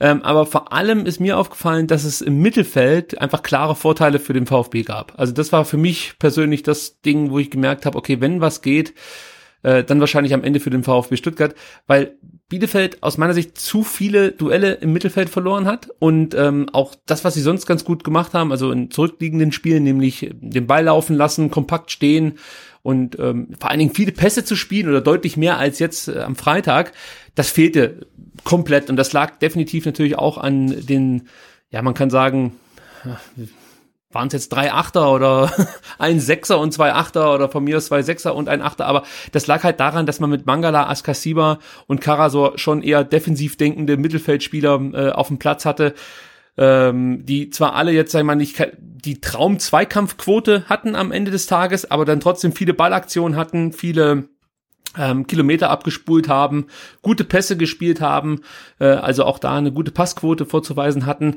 Und ähm, die, die eigentlichen Strippenzieher bei Arminia, ja, die kamen ja nie so richtig ins Spiel. Eva, ich weiß nicht, wie es dir ging. Warst du ein bisschen enttäuscht von Marcel Hartl, dass der jetzt in diesem Spiel sagen wir, nicht so auftrumpfen konnte wie äh, bisher in der Saison, weil ich meine, der war nicht schlecht, ja, möchte ich gleich dazu sagen. Der war echt gut, aber äh, trotz, trotzdem äh, glaube ich, dass, dass er sich enorm schwer getan hat gegen diese sehr kompakt stehenden Stuttgarter im Mittelfeld und äh, das, das viel, gefiel ihm, glaube ich, nicht ganz so gut. Ich glaube, also das Gefühl hatte ich zwischendurch auf dem Platz auch. Also ich, man hat öfter mal gemerkt, er lief dann auch wirklich immer öfter nach hinten, um den Ball direkt zu bekommen, weil unser wunderschöner äh, Linksverteidiger wirklich unfassbar neben sich stand mal wieder, finde ich. Also Florian Hartherz ist so ein Kandidat, wo ich auch nicht so richtig weiß, was man jetzt mit dem anfangen kann. Aber ja, genau. Also es war schon, dass Hartel eben sich nicht so entfalten konnte wie noch gegen Wien oder auch gegen Hannover beispielsweise, wo er wirklich ungefähr jeden Meter auf dem Platz gelaufen, einmal durchgelaufen ist. Aber das gehört halt doch dazu und das muss er, glaube ich, auch ähm, so ein Spiel braucht er auch zwischendurch, um auch Alternativen für sich selber zu finden. Ich denke mal, uns wird es ähnlich gegen den HSV in zwei Wochen gehen. Da wird es auch solche Momente geben, aber darauf ist er jetzt halt eingestellt und kann da vielleicht sich selber nochmal an ein, zwei Punkten irgendwie ähm, ein paar Sachen angucken und gucken, wie er da besser reagieren kann. Ich hoffe natürlich, dass ihr aus dem Spiel gegen Stuttgart lernt und es besser macht gegen den HSV. Ja, ein Kantersieg. Ja, ja, genau. Was mir auch noch aufgefallen ist, Edmundson, ähm, der fand eigentlich auch überhaupt nicht statt. Im gesamten Spiel, also ich weiß nicht, er wurde, glaube ich, nach 70 Minuten oder so ausgewechselt. Äh, jetzt muss ich nochmal nachgucken, dass ich keinen Quatsch erzähle. Genau, nach 67 Minuten wurde er ausgewechselt. Im gesamten Spiel gerade mal 25 Ballkontakte, nur 12 Pässe, von denen auch nur 8 ankamen, 27 Prozent gewonnene Zweikämpfe. Also Edmundson äh, oder Edmundson hat man auch komplett aus dem Spiel genommen. Also äh, da fehlt natürlich dann schon eben die kreative Schaltzentrale, wenn man das so sagen kann, im Mittelfeld. Edmundson hat nicht äh, gut gespielt, Hartl hat nicht gut gespielt. Da schließt sich natürlich der Gedanke an, hätte ein Reinhold Jabo vielleicht dafür Stabilität sorgen können und ist das dann vielleicht genau der Unterschied, ähm, oder äh, genau der Punkt, warum dann eben Arminia nicht als Sieger vom Platz geht oder eben keinen Punkt mitnimmt, weil dann eben so ein Spieler wie Jabo fehlt. Finde ich schwierig, weil ich muss sagen, dass sich Jabo nicht wirklich auf dem Level zwischendurch befindet, auf dem er sich äh, beispielsweise vor zwei Jahren bei Arminia befunden hat. Er hat zwischendurch immer wieder so, so Situationen, wo er, wo man merkt als Fan, okay, ihm fehlt vielleicht noch so das, die letzten fünf Prozent, damit er wieder auf seinen 100 Prozent ist. Also da ist es momentan mit Edmund schon Edmundson äh, schon besser. Ich finde, so richtig ins Spiel kam er tatsächlich erst mit dem Platzverweis von Klos, also gerade was gelaufene Meter anbelangt. Also da ist er echt unfassbar viel gelaufen. Da ging es ja auch immer irgendwie Richtung äh, dem Tor vor, vor unser Süd. Also das hat man immer, hat man vielleicht auch immer besser nochmal im Blick. Aber da ist er echt viel gelaufen. Es sind halt einfach die Bälle nicht mehr angekommen, glaube ich. Daran lag es vor allem primär. Mhm weil Edmundson spielt zum Beispiel äh, bei den Färöer Inseln, was ich immer noch sehr lustig finde, als ähm, zentraler Stürmer und auch als einzige Spitze vorne. Und da wird er auch komplett nicht in Szene gesetzt. Also da kann ich schon mal mit 99-prozentiger Sicherheit sagen, dass er wird nicht ähm, Close-Positionen einnehmen gegen Osnabrück. Also ich habe mir tatsächlich mal ein Spiel von den Färöer Inseln, ich glaube gegen Spanien oder so, angeguckt. Dankbarer und der, der Gegner, ja. Ja, unfassbar. Nee, ich glaube, es war noch nicht mal Spanien, es war irgendwer anders, aber also die, ich glaube, Schweden. Genau, es war gegen Schweden. Auch nicht viel dankbarer, aber machbarer als Spanien, würde ich jetzt mal sagen. Aber der bekommt keinen Ball da vorne, ne? Also der bekommt vielleicht zehn Prozent der Bälle, die irgendwie im gegnerischen, in der gegnerischen Hälfte äh, landen. Der ist halt einfach kein nicht dafür gemacht, einziger Stürmer bei Bielefeld oder glaube ich generell zu spielen, weil ihm glaube ich auch ein bisschen was an Metern oder Zentimetern nach oben fehlt und die Bissigkeit, die auf der anderen Seite Vogelsammer besitzt, weil der Kerl kann sich ja irgendwie gefühlt fünf Meter in die Luft schrauben durch sein ganzes Krafttraining da. Ähm, das fehlt ihm glaube ich ab und zu noch so ein bisschen, aber trotzdem muss ich sagen, dass er gerade diese Saison schon gut mit den, mit den beiden anderen harmoniert. Deshalb habe ich auch ein bisschen Angst vor Osnabrück. Florian Hartherz hast du auch schon angesprochen, der ja in der 91. Minute einen Fehler begangen hat, indem er einfach zu früh nach außen gerückt ist und äh, ja den Raum aufgemacht hat, um ja, kämpft dann fast schon einzuladen, diesen, diesen Vertikalpass natürlich Ja. auf Förster zu spielen. Äh, Ja, aber der auch Pass, echt. Ja, ja, ja, aber auch sonst war äh, Hartherz für mich natürlich ja schon die große Schwachstelle bei euch in der Mannschaft. Muss man leider so sagen, wenn man auch sieht, wie Stuttgart das dann ausgespielt hat. Mangala äh, hatte die meisten Ballkontakte aller Mittelfeldspieler, also das war eben seine Seite, das war Hartherz Seite und äh, dann kam natürlich noch Stenzel mit dazu, der natürlich jetzt nicht klassisch wie so ein Rechtsverteidiger bis zur Grundlinie durchmarschiert, aber dennoch ist es natürlich die Seite von Hartherz, die er dann äh, beackern müsste, auch mal gegen Stenzel. Auch der hat ein grandioses Spiel machen können. Wie gesagt, also Stenzel, da muss ich mich immer ein bisschen zurückhalten, weil ich mutiere so langsam zum absoluten Fanboy. das ist einfach äh, zu gut, was der da jedes Mal aber, spielt. Aber Ricky, du wirst doch in Freiburg gehört und mit jeder Lobeshymne ähm, steigt halt die Ablösesumme einfach. Du, ne? Also, ich sag mal so, aber, Sebastian. aber das ist schon, schon relativ äh, brillant, wa- was der Typ halt hinten rechts halt spielt. Ne? Mit äh, irgendwie einer Milliarde Ballkontakten und ähm, 100.000 angekommenen Pässen. Gar keine Frage. Wir haben bald den zweiten Investor. Ja? Und ich bin der Meinung, da muss so ein Pascal Stenzel einfach drin sein. Ja, also ein Spieler, Genau. der jetzt gefühlt wirklich in, in jedem Spiel weit über 100 Ballkontakte hat, über 100 Pässe gespielt hat jetzt in diesem Spiel gegen Bielefeld, 113 Pässe, 92 Prozent davon sind angekommen.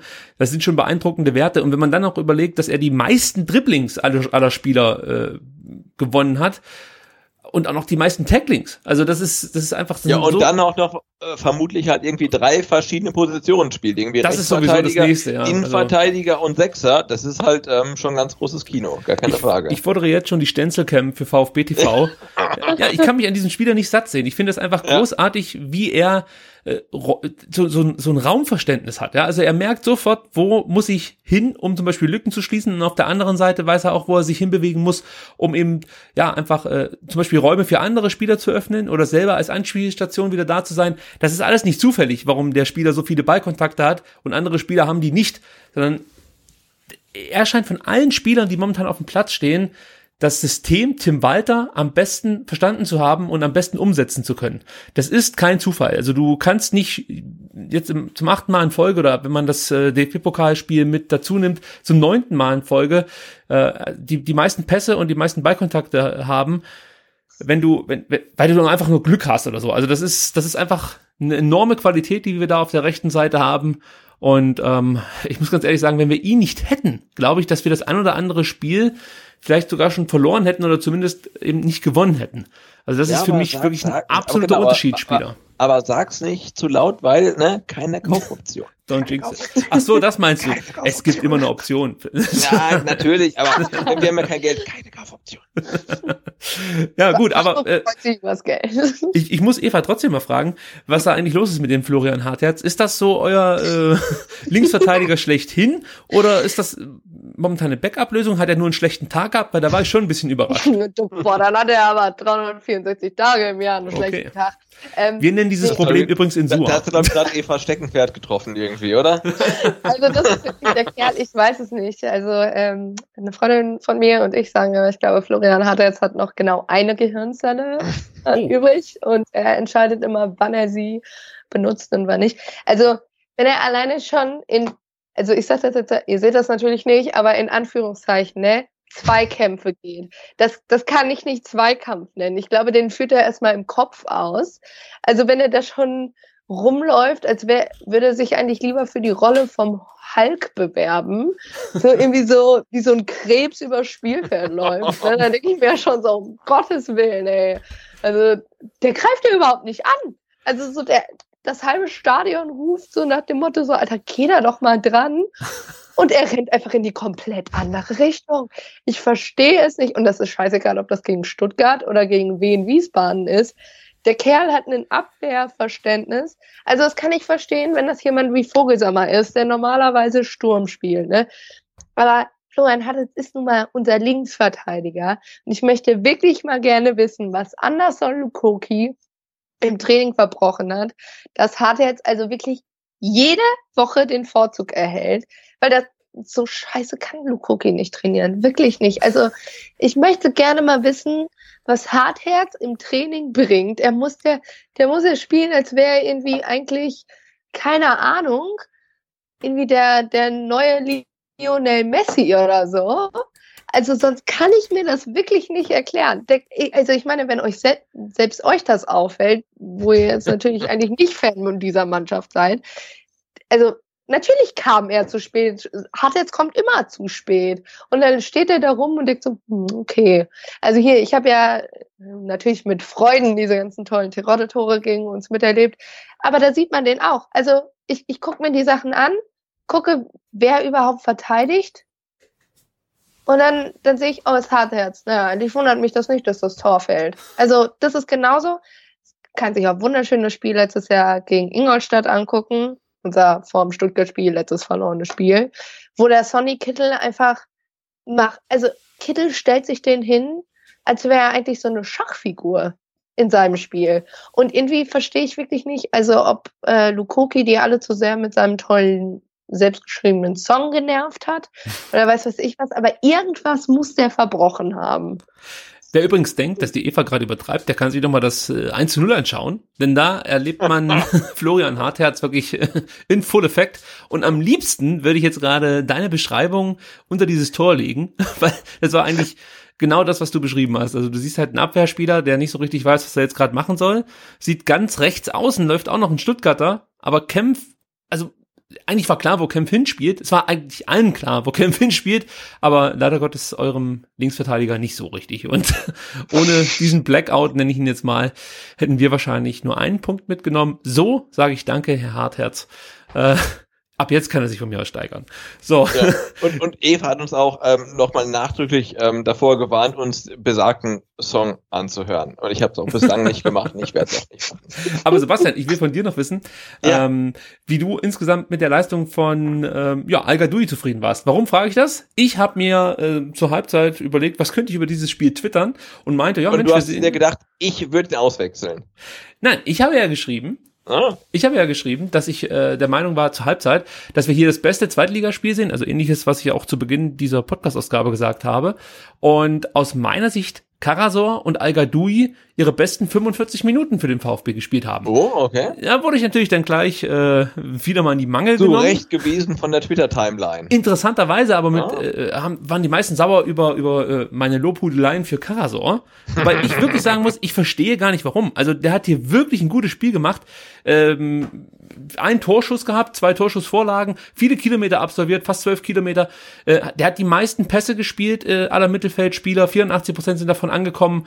Ähm, ich gebe den Kritikern recht, dass es bei diversen Chancen für Bielefeld dann etwas unglücklich manchmal aussah, wie sich Karasola angestellt hat. Ich erinnere da zum Beispiel an die ähm, Szene, als, als Hartherz eben an die Latte geschossen hat. Da war es halt so, dass Karasola wirklich zweimal zwei wichtige Zweikämpfe verliert. Einmal gegen Klos, einmal gegen Hartl.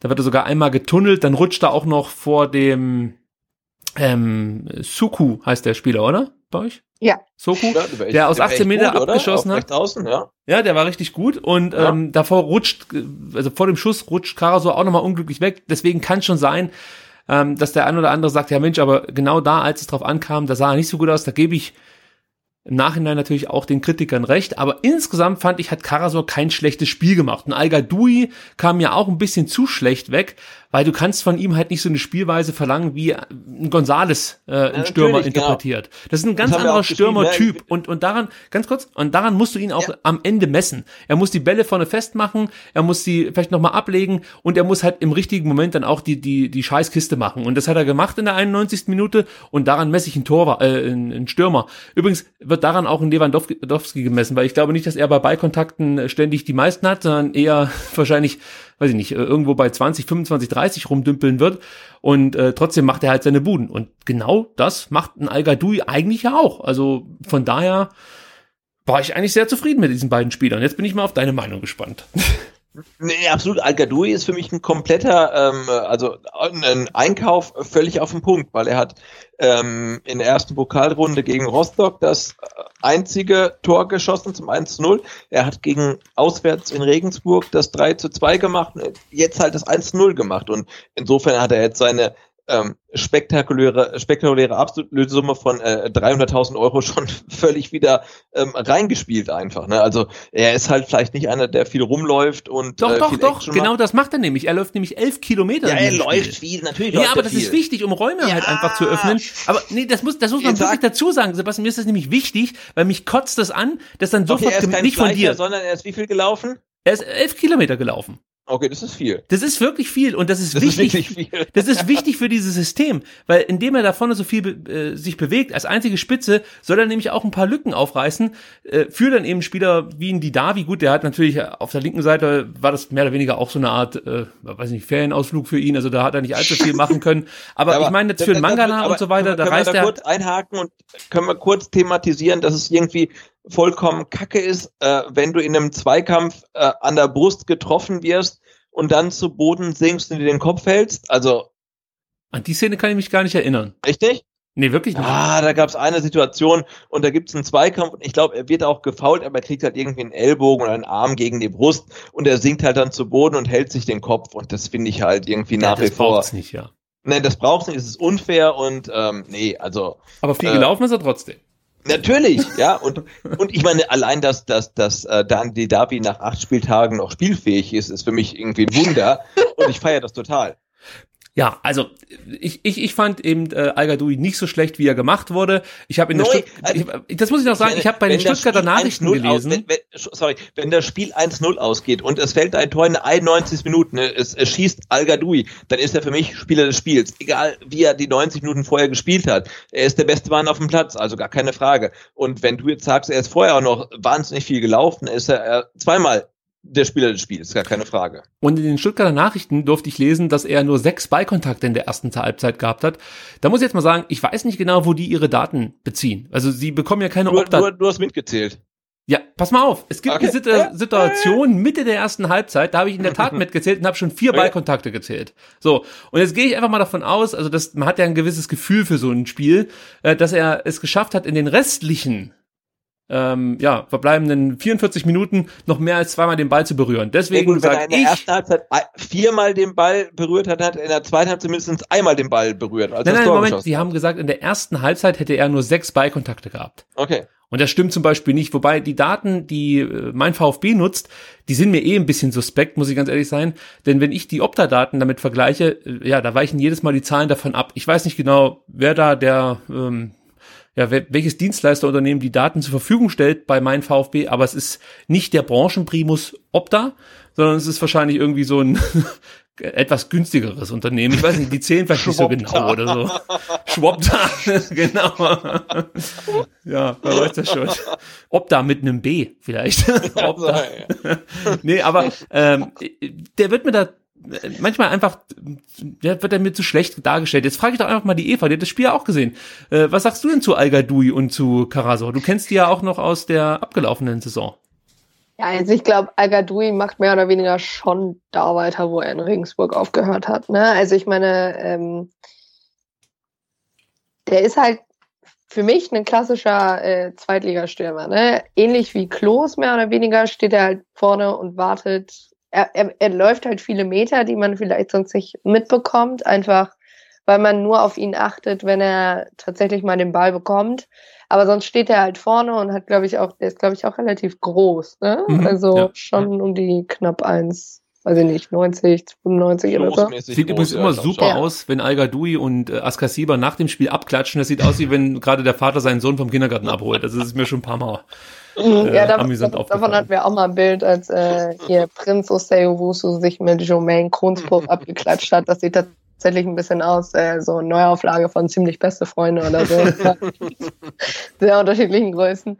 Äh, nee, also ich, ich meine, äh, habt ihr schon angesprochen, Karasau ist schon, also generell euer komplettes Mittelfeld war unserem ja um einiges überlegen, ja, und äh, da hat er schon, also oft durchgekommen. Ich muss natürlich gestehen, ich achte natürlich mehr auf unsere Leute als jetzt auf eure. Ähm, ich gucke mir Spiele auch nicht dreimal nach Ende an, das hätte zu doll wehgetan. Ja, das, Nee. das macht ja niemand, oder Ricky? Also inzwischen gucke ich es mir nur noch unkommentiert an. Früher war es so, dass ich mir noch einmal zusätzlich das Spiel mit Kommentar angeschaut habe. Aber das ist, äh, nee, habe ich aufgegeben jetzt. Also äh, kann man schön machen, wenn es Jörg Dahlmann kommentiert. Oh ich glaube, da lernst du mehr über die Zuschauer als über die Spieler oder eben über die Spielerfrauen oder so. Also das würde ich, glaube ich, auch abraten. Die, aber ich glaube, seit, seit, seit Ina Augo sind wir auch irgendwie von dieser Spiel, Spielerfrauenschiene irgendwie komplett entkoppelt. Also wir haben alles gesehen, wir sind davon befreit. Ja, hallo, also von, von Klos, die, äh, die Frau war jetzt bei The Voice of Germany, ne? Also oh, ja, das haben wir gehört. Aber war, war nicht die Frau von Fabian Klos auch der Grund, warum er nie irgendwo anders hingewechselt ist? Nee, eigentlich nicht. So, Sebastian, jetzt sind wir wieder bei dem Punkt, fünf Jahre Boulevard, sage ich bloß. Ja, fünf Jahre also, Boulevard, ge geboren in Ostwestfalen, immer noch irgendwelche Quellen und irgendwann mal aus Bünde oder Enger oder sonst wo gehört, ähm, dass Fabian Klos nicht wechseln möchte, weil seine Frau sagt, sie will nirgendwo anders hin. Aber es kann auch kompletter Bullshit Boah, sein. Ist, äh, ja, also... Pff keine Ahnung, vielleicht möchte Fabian Klos auch lieber wegen seinem Hund in Bielefeld bleiben. Nein, keine Ahnung. Also, äh, was ich dachte eigentlich auch, dass sie sich schon lange getrennt hätten. Ja, da gab es auch so also diverse, gab's diverse böse Gerüchte, die äh, durchs Land gezogen sind, gerade als diese ganze Saibene-Sache war. Was? Also da gibt's ja. Das ist ja wie bei Labadias. Also, das ist ja Wahnsinn. Nee, also nicht unbedingt mit Klosfrau, aber sagen wir mal so, im Endeffekt glaube ich, dass der Abgang unseres Kapitäns hm, nicht ganz. Äh, also das ist ja Wahnsinn, was da abgeht. Ja. also da denkst du dir mal, ist endlich mal Ruhe in diesem Verein eingekehrt? Nein, da äh, denkt Jeff Salbene, komm, machen wir mal Full on Labadia. äh, nein, es gibt sehr, sehr, sehr witzige Gerüchte, die sich da um dieses ganze Thema ziehen, ähm, angefangen von, er wollte ja eigentlich Freistellung bekommen, um HSV-Trainer zu werden, als Titz entlassen wurde und ab dem Zeitpunkt kann man auch sehen, dass er sehr, sehr unmotiviert diese Spiele eigentlich nur noch geleitet hat und auf einmal ging es auch bergab. Ja, der äh, hat eigentlich eine gute Arbeit geleistet, äh, eine Zeit lang. Also ja, ja, aber eben nur bis Mitte letzter Saison, weil man kann mir halt nicht erzählen, dass es nur am Trainer liegt, wenn eine Mannschaft auf, auf einmal eine komplette Rückrunde spielt, als hätten sie irgendwie, wenn sie seit drei Jahren so spielen. So nach ja, dem Motto. Also es ist bei mir schon viel schon, also ich meine, man gewinnt ja nicht auf einmal gegen Kiel, die irgendwie davor, glaube ich, sechs Spiele nicht verloren haben. Ähm, mal eben so relativ souverän, äh, wenn man mit genau der gleichen Mannschaft, die die letzten zwei Monate genauso ja. auch stand. Also das ist für mich immer so schon ein Argument dafür, dass da stimmungstechnisch in der Mannschaft manches schief gelaufen ist und so klang es auch. Also ja, so.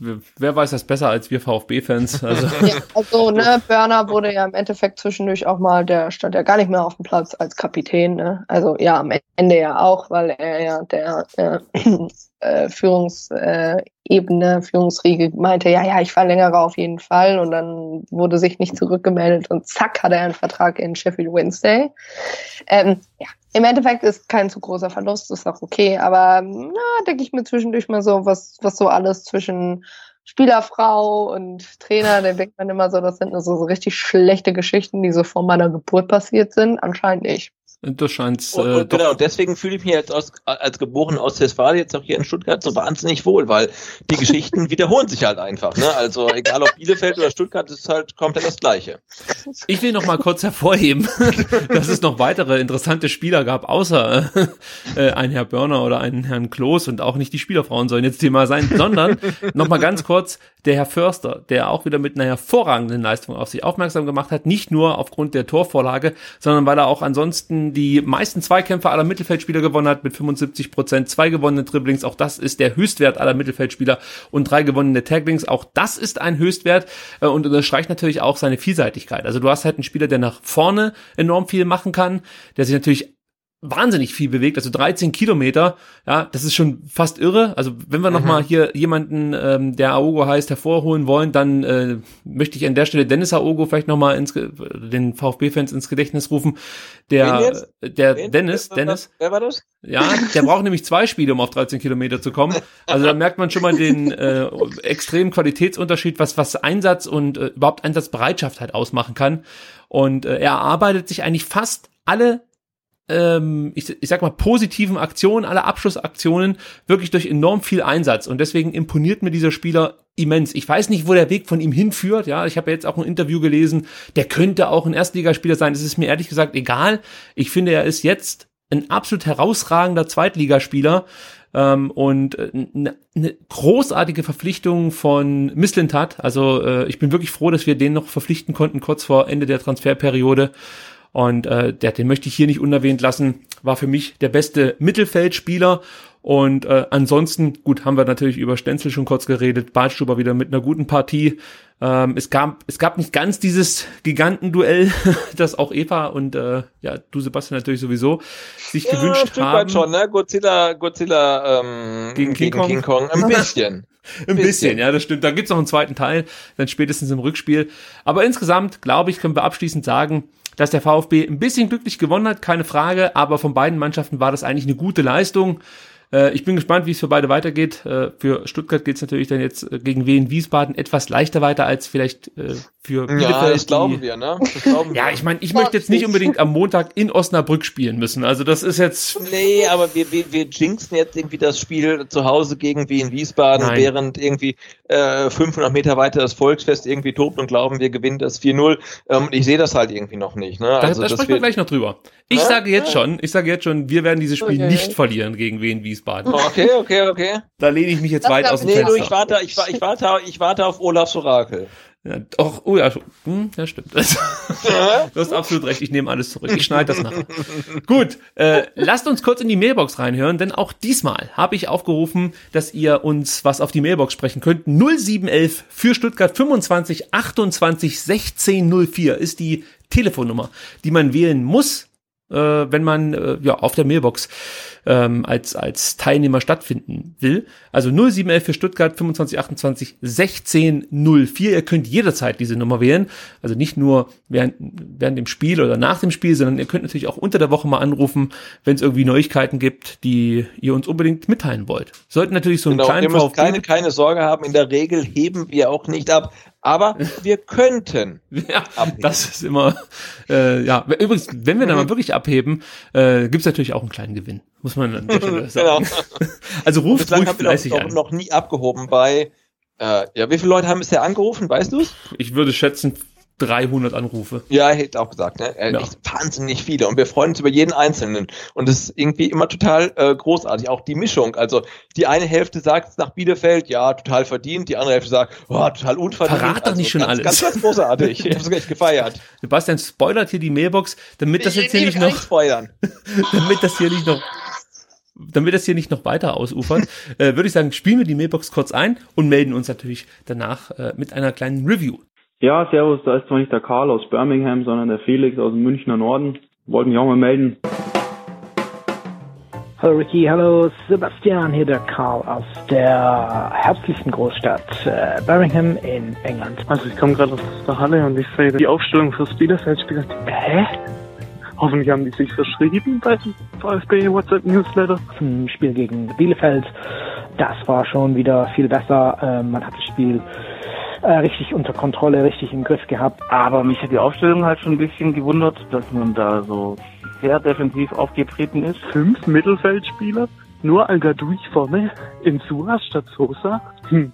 Ich halte fest, das Gigantenduell Klos gegen Badstube nach 26 Minuten beide gelb verwarnt.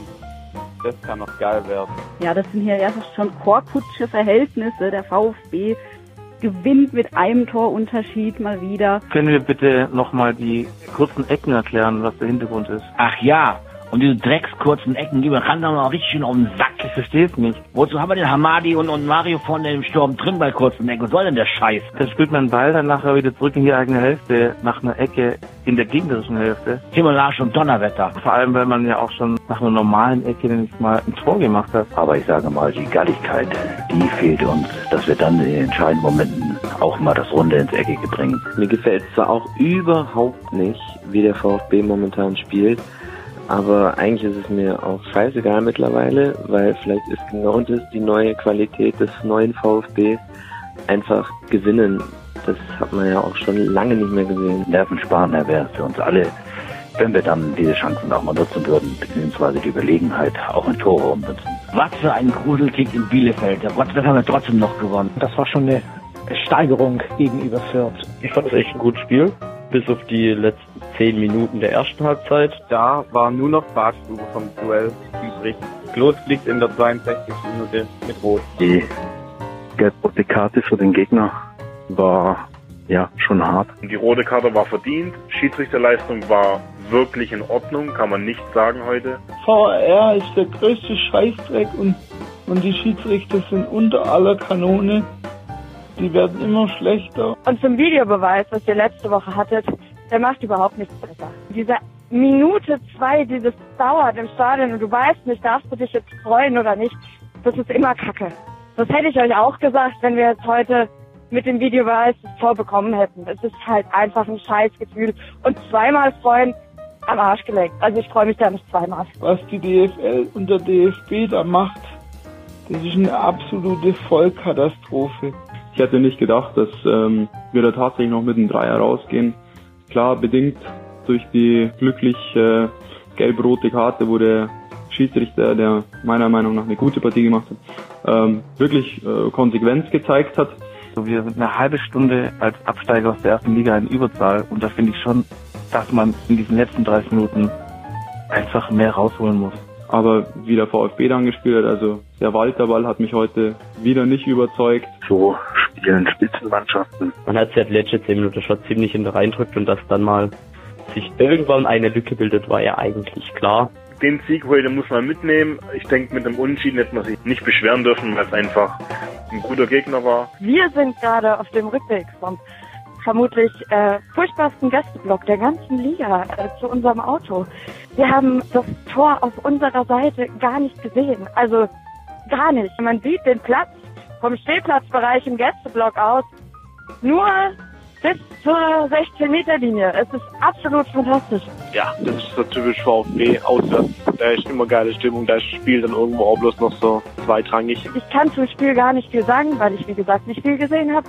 Aber einfach mal souverän gewinnen wäre so schön. Ist doch egal, Stuttgart ist Spitzenreiter und dabei bleibt.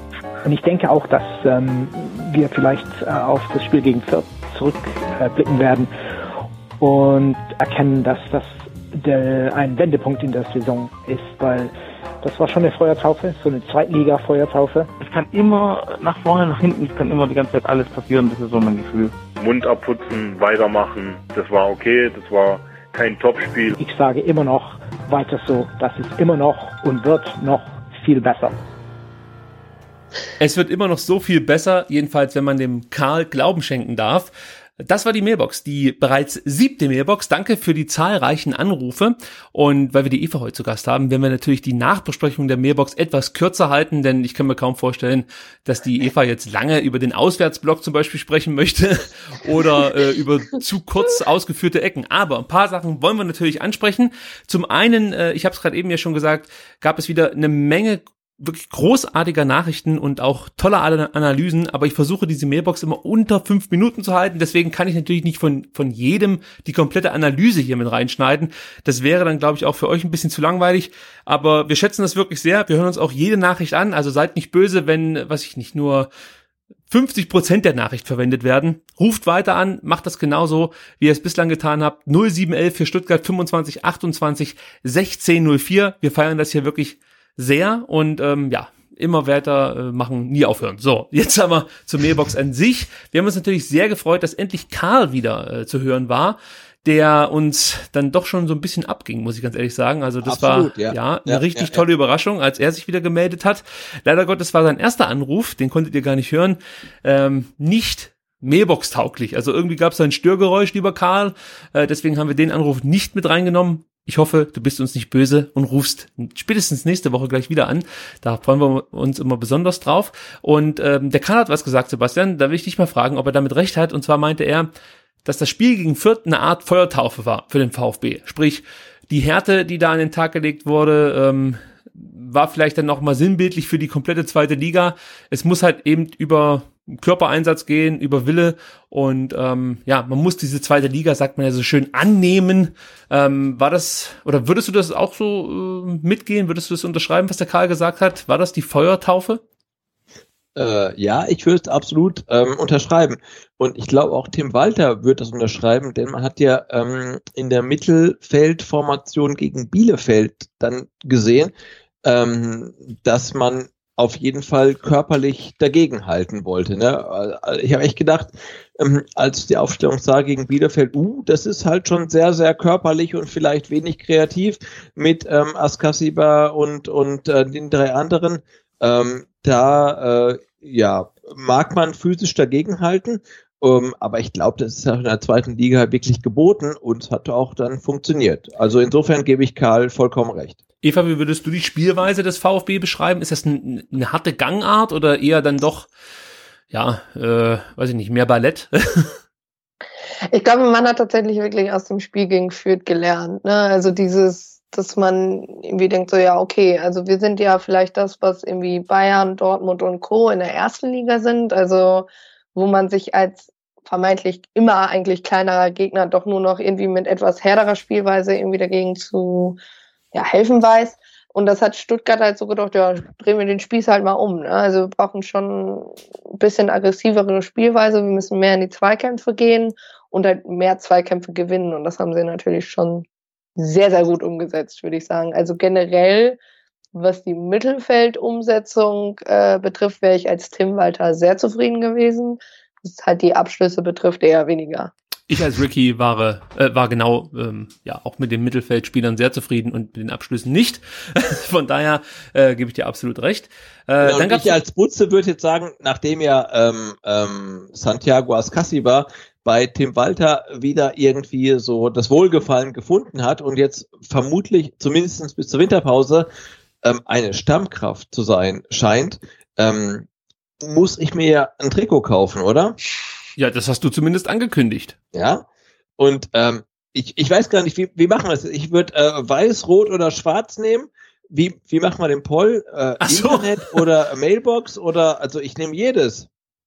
Dann nimm doch alle drei einfach. Also. Nein, nehme ich alle drei. Ich bin doch nicht, ich bin kein Millionär. Ich meine, so ein Trikot kostet 100 Euro. Also ich nehme nicht alle drei. Ich nehme eins. Also du hättest natürlich Olaf abstimmen lassen können. Wäre eine Möglichkeit. Nein, Olaf. So.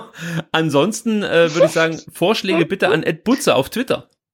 Ja, also entweder Ed Butzer auf Twitter oder ähm, ähm, ähm, äh, ja, äh, äußert eure Meinung ähm, auf die Mailbox unter 0711, jetzt musst du mir aushelfen. 0711 für Stuttgart, 25 ja. 28 16 04.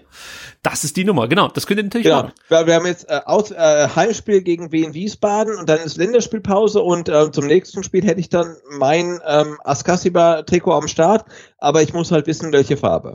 Also wir achten darauf, ähm, ob da ein Anrufer eingehen und werden die natürlich dann nächste Woche euch präsentieren. 0711 für Stuttgart 25 28 16 04.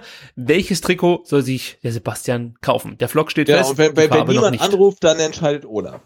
So, habt das jetzt. Dann gab es noch einen Anrufer, der extra das äh, Gigantenduell King Kong gegen Godzilla begleitet hat. Das wollte ich auch nicht unerwähnt lassen. Also der hat uns dann immer so ein Update gegeben, als äh, beide dann gelb verwandt waren und ähm, leider Gottes fand diese Live-Berichterstattung äh, in der 61. Minute ein jähes Ende, als dann eben, ja ich weiß nicht, King Kong mit Gelb-Rot vom Platz gestellt wurde. Ja, gut. Äh, dann gab es noch Kritik am Auswärtsblock. Da kann ich natürlich die Eva auch mal fragen. ähm, also die von uns sehr geschätzte Sarah äh, ist eigentlich eine Allesfahrerin und hat gemeint, sie sieht eigentlich gar nichts aus dem Auswärtsblock, beziehungsweise man sieht halt den, den, den 16er direkt davor nicht so richtig. Gab es ähnliche Beschwerden, äh, die du von anderen Gästefans schon mal gehört hast?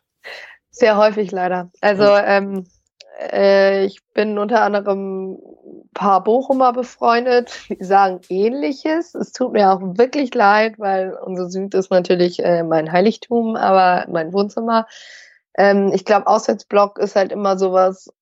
Auf der einen Seite kann man es Fans, glaube ich, relativ wenig äh, ja, recht machen irgendwie. Also für mich ist der katastrophalste Aus Auswärtsblock immer noch mit Dresden, weil da einfach dieses riesige Netz vorhängt und du eigentlich nur durch so kleine Schlitze das Spiel sehen kannst. Ich stand da halt noch nie, logischerweise. Ne? Ja. Ähm, daher wäre, glaube ich, was, wo Arminia gut ran tun würde, das zu verbessern, einfach weil alleine die Eingangssituation ist ja eine Vollkatastrophe. Also ich glaube, feuerschutztechnisch müssen die da auch irgendjemanden gewaltig bestochen haben. Also wenn da unten ja was los, also meine Bestechung wäre ja nicht das erste Mal in Bielefeld Thema, aber wenn da unten, also jetzt mal angenommen, ich meine, da war ja am Anfang, ich, ich möchte jetzt ehrlich gesagt nicht Pyro nennen, weil es sah eher ein bisschen aus, als wäre irgendwie eine Konfettibombe explodiert. da haben wir es wieder. Von Seite aus. Sorry, sonst fand ich es echt cool mit den Regenschirmen und so. Aber ähm, und jetzt, keine Ahnung, fängt da eine Fahne Feuer und dann willst du den nach oben rumräumen, nach unten rum? Das dauert doch ein halbes Jahrhundert und da brennen dir noch drei Körper irgendwie. Also das verstehe ich bis heute nicht, weil wir haben halt oben die zwei oder drei Aufgänge, glaube ich, so dass da jeder irgendwie von überall mittig auch hinkommt. Und das ist ja eigentlich auch gang und gäbe in einem Auswärtsblock. Ich glaube, außer in Hannover kommst du, glaube ich, auch von oben rum dran und hast sogar Treppen ohne Geländer. Auch ein Tipp. Niemals da mit mehr als drei Bier-Intos runterlaufen. Du bist ja alle Knochen. aber das ist, ähm, nee, also ich kann es schlecht, wirklich schlecht beurteilen tatsächlich, aber ich, also ich kann den Unmut sehr gut verstehen. Ich käme niemals auf die Idee, das zu verteidigen. Die Beschwerden sind ja also nicht fremd, so könnte man okay. zusammenfassen. Dann gab's, äh, um mal wieder aufs Spiel zu kommen, viel Verwunderung über die Aufstellung. Sebastian, also du wirst es ja gehört haben auf der Mailbox.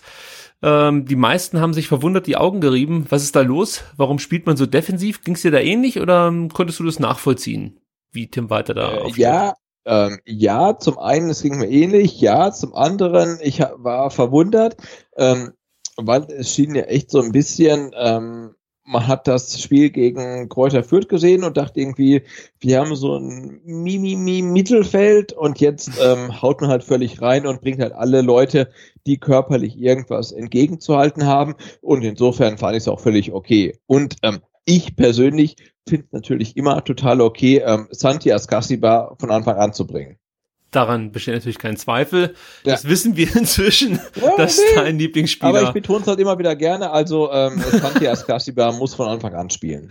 Ich musste. Egal wo. Ich musste an dich denken, als ich die Aufstellung gelesen habe ja? und Ascasiba eben äh, beginnen durfte.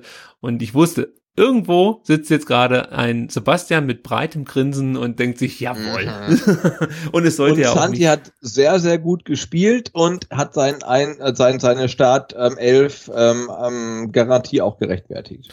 Ja, also auf jeden Fall gut. Ja, ich sag mal, es war ein ordentliches Spiel, ein gutes Spiel. Nee, es war, ja. ein, es war schon sehr ordentlich. Herausragend. Nein, herausragend war es nicht, aber es war gut. Ja, darauf können wir uns einigen. Es gab dann auch noch äh, die Wortmeldung, dass man hier fast schon Korkutsche Verhältnisse wieder habe, knappe Siege. Äh, da schließt sich natürlich folgende Frage an. Trügt der Schein oder spielt der VfB wie ein Liga-Top-Team, Sebastian? Ja, schwierig, ne? Ich habe auch überlegt, ne? Dann guckst du halt irgendwie so mal ähm, Richtung Norden ähm, zum HSV. Ja, die gewinnen auch mal 4-0 gegen Nürnberg und 4-0 in Aue aber dann verlieren sie auch ähm, gegen St. Pauli.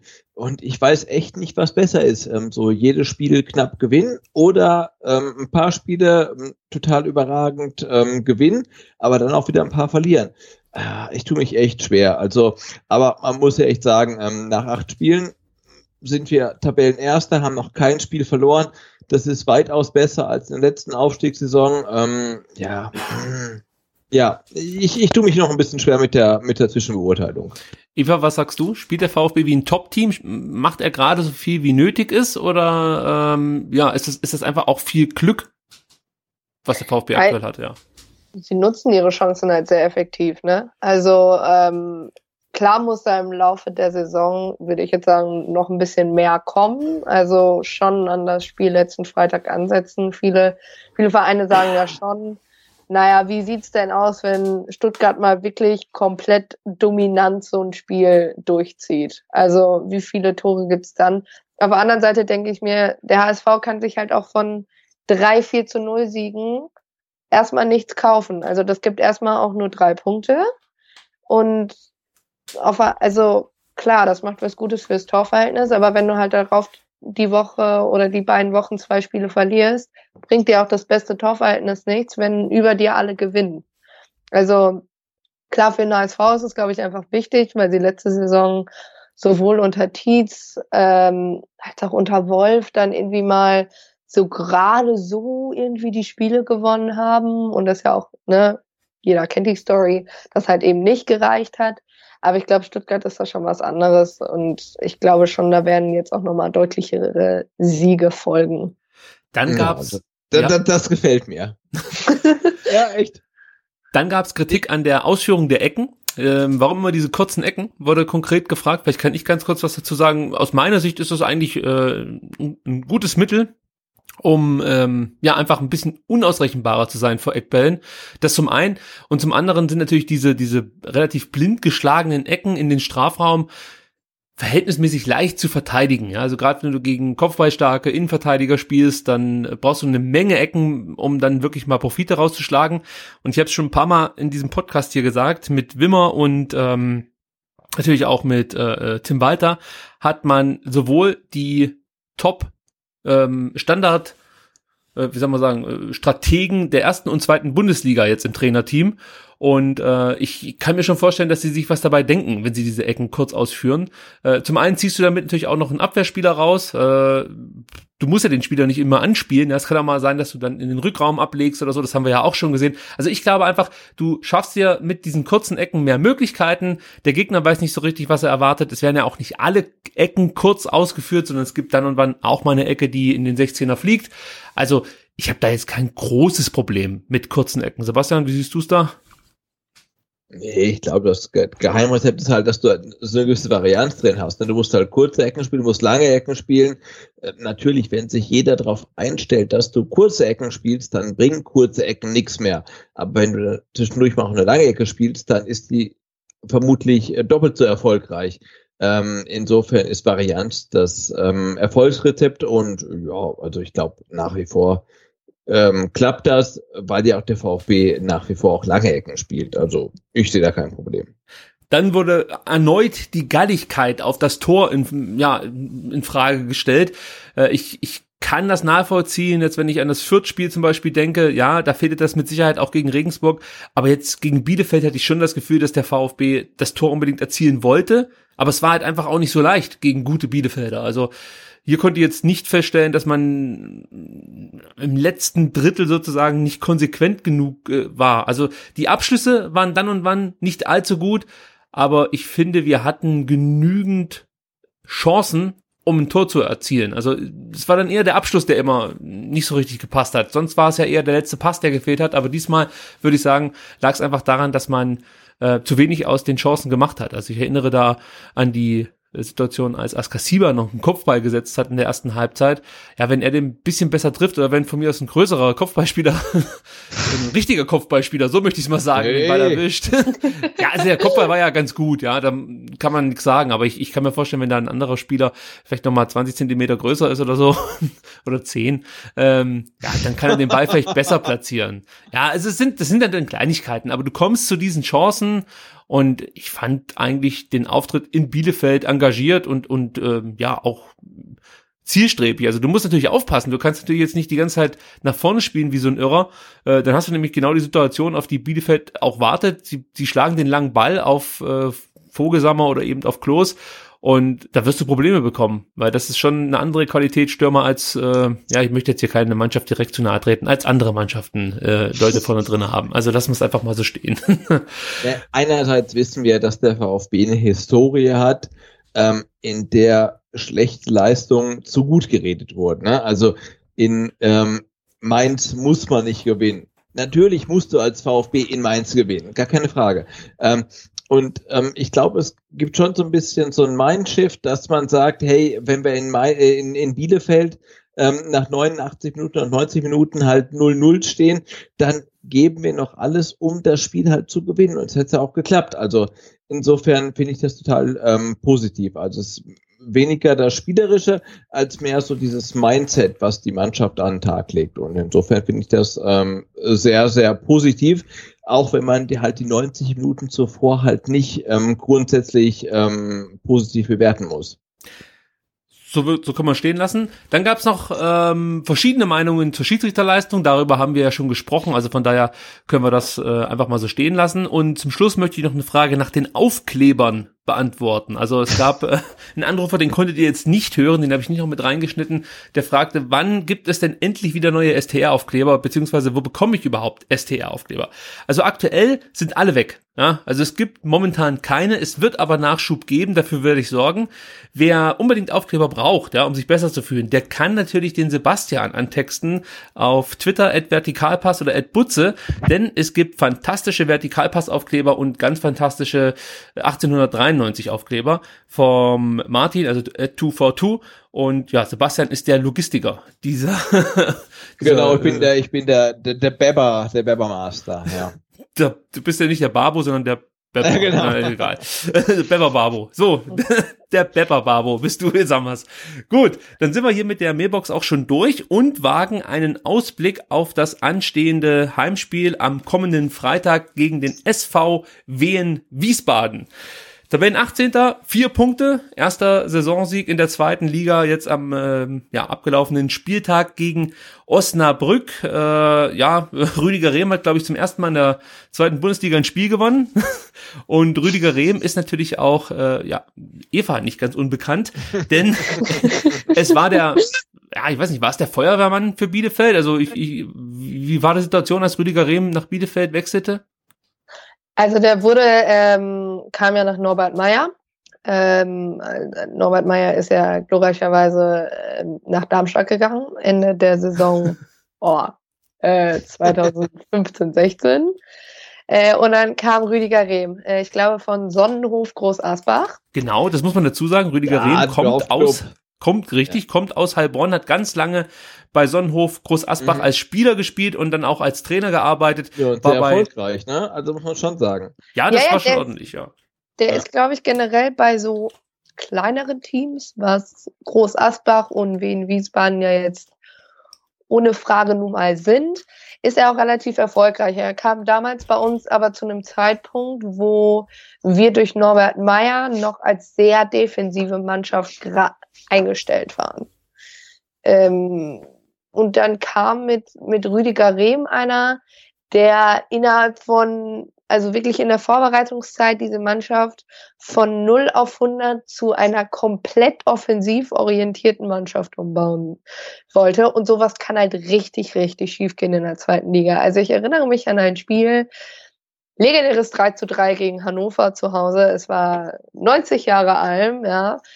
Und Arminia machte fünf Tore, spielte aber 3-3, weil damals Sebastian Schuppan leider noch zwei Eigentore machte, was einfach komplett Bremens Schuld war, weil du kannst halt nicht David Ulm, der ungefähr so ein laufender Meter ist, gegen eine komplette äh, Sturmreihe von, von Hannover aufstellen. Das kann halt nur schief gehen. Ähm, und ich glaube, dass der Kerl generell nicht unbedingt sehr geeignet für die zweite Liga ist. Also er ist ein, ein Trainer, der ohne Frage ein Drittligateam sehr, sehr gut motivieren kann, sehr, sehr gut ausstellen kann, weil es nun mal in der dritten Liga schon einfach darum geht, einfach die bessere Mannschaft zu sein und nicht unbedingt die schlauere, finde ich jetzt. Und ich meine, wenn man sich mal dieses Relegationsspiel gegen Ingolstadt anguckt, Ingolstadt war halt einfach schlecht und Wiesbaden hatte eine gute Halbzeit und deshalb sind sie mehr oder weniger aufgestand, äh, aufgestanden, hm, aufgestiegen äh, ja, genau. aufgestiegen. Ähm, und sie sind halt unfassbar anfällig in der Defensive, wie äh, eben Arminia damals auch war, weil er mehr Fokus auf die Offensive stellt. Wenn die mal vorne anfangen zu rollen, Scheffler und Co., dann kann das richtig eng werden. Ich meine, wir äh, haben ja nun mal vor Stuttgart gegen Wiesbaden gespielt, aber gerade was hinten, also das ist ja Slapstick ohne Ende, was sie da unter anderem hinten ähm, von Torwart über die komplette Abwehrkette zusammentreiben da irgendwie. Du wolltest Morgsen sagen, gibst du. Ja, ja. ja, aber ich wäre da vorsichtig. Ne? Ich meine, wir spielen nächsten Freitag noch gegen Wien Wiesbaden zu Hause vor äh, vermutlich ausverkauften Haus und nebenan dem ausverkauften äh, Vasen und dann ähm, gucken wir mal, ob es da einen Heimsieg gibt. Also, du bist mir viel zu äh, skeptisch, Sebastian. Ja, ich bin auch total skeptisch, aber das wäre echt so das, das, das Spiel, was irgendwie alles jinxt irgendwie, ne? Wir verlieren gegen Wien Wiesbaden irgendwie 0 zu 1. Aber ich glaub's nicht. Nein, das wird nicht passieren. Nein, aber die gut, sind echt so schlecht. Gut, dass Ja. Eva hier mit dabei ist, weil du hast natürlich Ja, die total. Eindrücke sammeln können Ja. äh, im, im, im Spiel gegen Bielefeld. Also würdest du schon sagen, dass Rehm trotz der ja, äh, mauen Punkteausbeute und der vielen Gegentore schon trotzdem ein Trainer ist, der eher auf die Offensive setzt und jetzt nicht, wie zum Beispiel Aue, versucht, sich einen Punkt zu ermauern gegen ein Top-Team wie Stuttgart oder auch Bielefeld?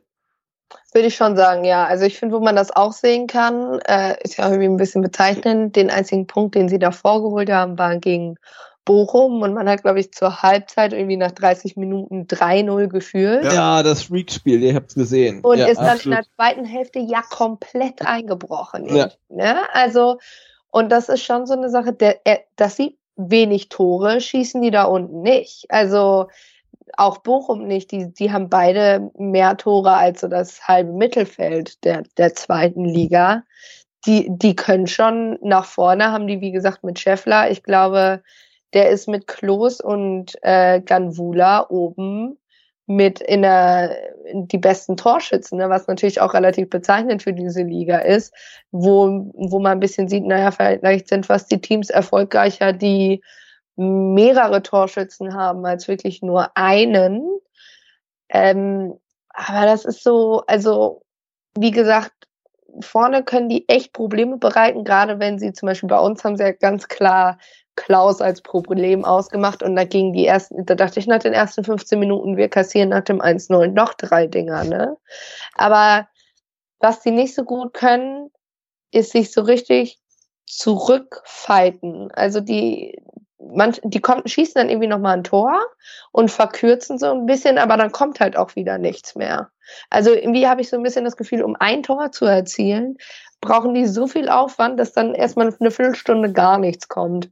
Und klar, Stuttgart, also klar, ich würde jetzt auch sagen, ne, das Erster gegen Letzter, das ist hier klar wie Kloßbrühe so ungefähr. Da muss man schon ein bisschen aufpassen. Ne? Also die haben schon, ich meine, sie sind ja immer noch aufgestiegen irgendwie in die, in die zweite Liga und haben sich auch gegen ein Team, was ungefähr auch, glaube ich, fünffach so viel Kohle hat wie, wie sie, schon durchgesetzt irgendwie. Ähm, die können schon einen Verein so ein bisschen zum Schwanken bringen, aber im Endeffekt, die können halt nicht über 90 Minuten das Tempo mithalten, was Stuttgart spielen kann. Also gerade in der Defensive ist es auffällig, dass da die Abwehrspieler langsam sind, auch in der Zweikampfführung etwas umständlich. Und du hast es ja schon gesagt, von der Offensive mit Scheffler, der glaube ich sechsmal getroffen hat in acht Spielen. Also das ist schon stark für einen Tabellenletzten. Äh, das ist freaky irgendwie, ja. oder? Ja, Also- es ist richtig gut halt. Und, und Ditgen macht eine gute, oder spielt eigentlich gar nicht so schlecht, ja. Also, wenn man jetzt ihn jetzt mal nimmt, würde ich jetzt auch nicht unbedingt sagen, dass es ein Spieler ist, der bei dem Tabellen 18. der zweiten Liga unbedingt spielen müsste. Also, den finde ich auch ganz ordentlich. Und mit Stefan Eigner, ja, hat man sich halt jetzt auch nochmal einen Spieler geholt, der eine gewisse Qualität mit reinbringt. Also, der ist, glaube ich, so für, für äh, Wien Wiesbaden schon der entscheidende Faktor in der Offensive. Also der hat jetzt schon einiges vorbereitet und für gefährliche Situationen gesorgt, seitdem er, glaube ich, ah, wann ist er gekommen? Glaube ich auch am letzten Tag der Transferperiode oder so. Also relativ kurzfristig kam der ja. Ähm, also das ist schon okay, dass sie sich den geholt haben, aber nichtsdestotrotz, und äh, da lege ich mich hier einfach fest, kann ich mir nicht vorstellen, dass es wie in Wiesbaden gelingt, in Stuttgart äh, selbst einen Punkt zu holen. Also ich glaube hier wirklich, dass der VfB dieses Spiel souverän gewinnen wird. Also äh, alles andere würde mich wirklich umhauen. Also Freitagabend, Sebastian, du hast ja schon gesagt, die Stimmung wird gut sein. Das Stadion wird, ich glaube, nicht ganz voll sein, aber es wird auf jeden Fall gut gefüllt sein. Und Aber es ist das einzige Heimspiel während der Vasenzeit. ja, und das bedeutet, Das bedeutet eigentlich gar nichts. Genau. Das, das bedeutet, Zu viel dass ich mich halt Alkohol irgendwie auf den nach dem Spiel total drüber ärgere, dass die S-Bahn voll gekotzt ist, aber ansonsten bedeutet es irgendwie gar nichts. Aber ja, ich glaube auch es sind halt ein paar mehr Leute unterwegs. Ja, es sind ein paar mehr Leute unterwegs und äh, ich meine, für die Spieler, die jetzt auf dem Platz stehen für den VfB, ist es ja mehr oder weniger das erste Mal, dass sie das Ganze miterleben dürfen, ja, Volksfest und gleichzeitig ähm, Wollen, wollen wir kurz Spiel. ähm, die Atakan Karasor ähm, Episode erwähnen? Ja, ich fand es jetzt nicht so außergewöhnlich, dass ich gleich einen Zeitungsartikel darüber verfassen Nein, würde. So wie manch anderer das getan hat. Ja, also für einen Spieler, der halt noch nie hier war, ist halt das Oktoberfest das Fest, im, was im Oktober stattfindet. Ja. Ja. Nein, wir, wir erwähnen es nicht. Wir, Nee. wir, wir machen einfach weiter. Der arme Atakan Karaso. Erst kriegt das ab von, äh, ja, oder sagen wir mal so, aufgrund schlechter Leistungen und dann muss er sich auch. der, okayer Leistungen. Ja, komm, also das hat sich auf Twitter bei manchem schon anders gelesen. Die waren ja äh, sehr, sehr erbost über das, was er da so geleistet hat. Ich finde ihn Ja, aber auch nur, weil es halt am Anfang der Saison hieß, dass irgendwie er der Spieler von Tim Walter ist und bla bla bla und Stammplatzgarantie. Aber Tim Walter hat ja auch relativ schnell gezeigt, hey, wenn dann der Karasor nicht so spielt, wie ich mir das vorstelle, dann ähm, ja, ist er auch kein Stammspieler mehr. Insofern ist es völlig okay. Sehr gut, dass du jetzt auf Aufstellungen überleitest, denn ähm, Oh, ja, lass ja. uns doch mal den Startelf-Tipp Ja, wagen. absolut. Äh, das wird ganz interessant. Erstmal muss ich aufklären, achter Spieltag. Ähm, ich habe wieder das Duell für mich entschieden, Sebastian. Schon ich, wieder. Ich wusste zwar nicht, wie ich das gemacht habe, aber ich habe es tatsächlich gemacht. Äh, jetzt werden natürlich einige sagen, Moment mal, ihr habt doch beide nur sieben Spieler richtig getippt. Wenn Ja, ihr die. Grafik, wenn ihr äh, die Grafik auf unserer Webseite vfbstr.de euch anschaut, das stimmt.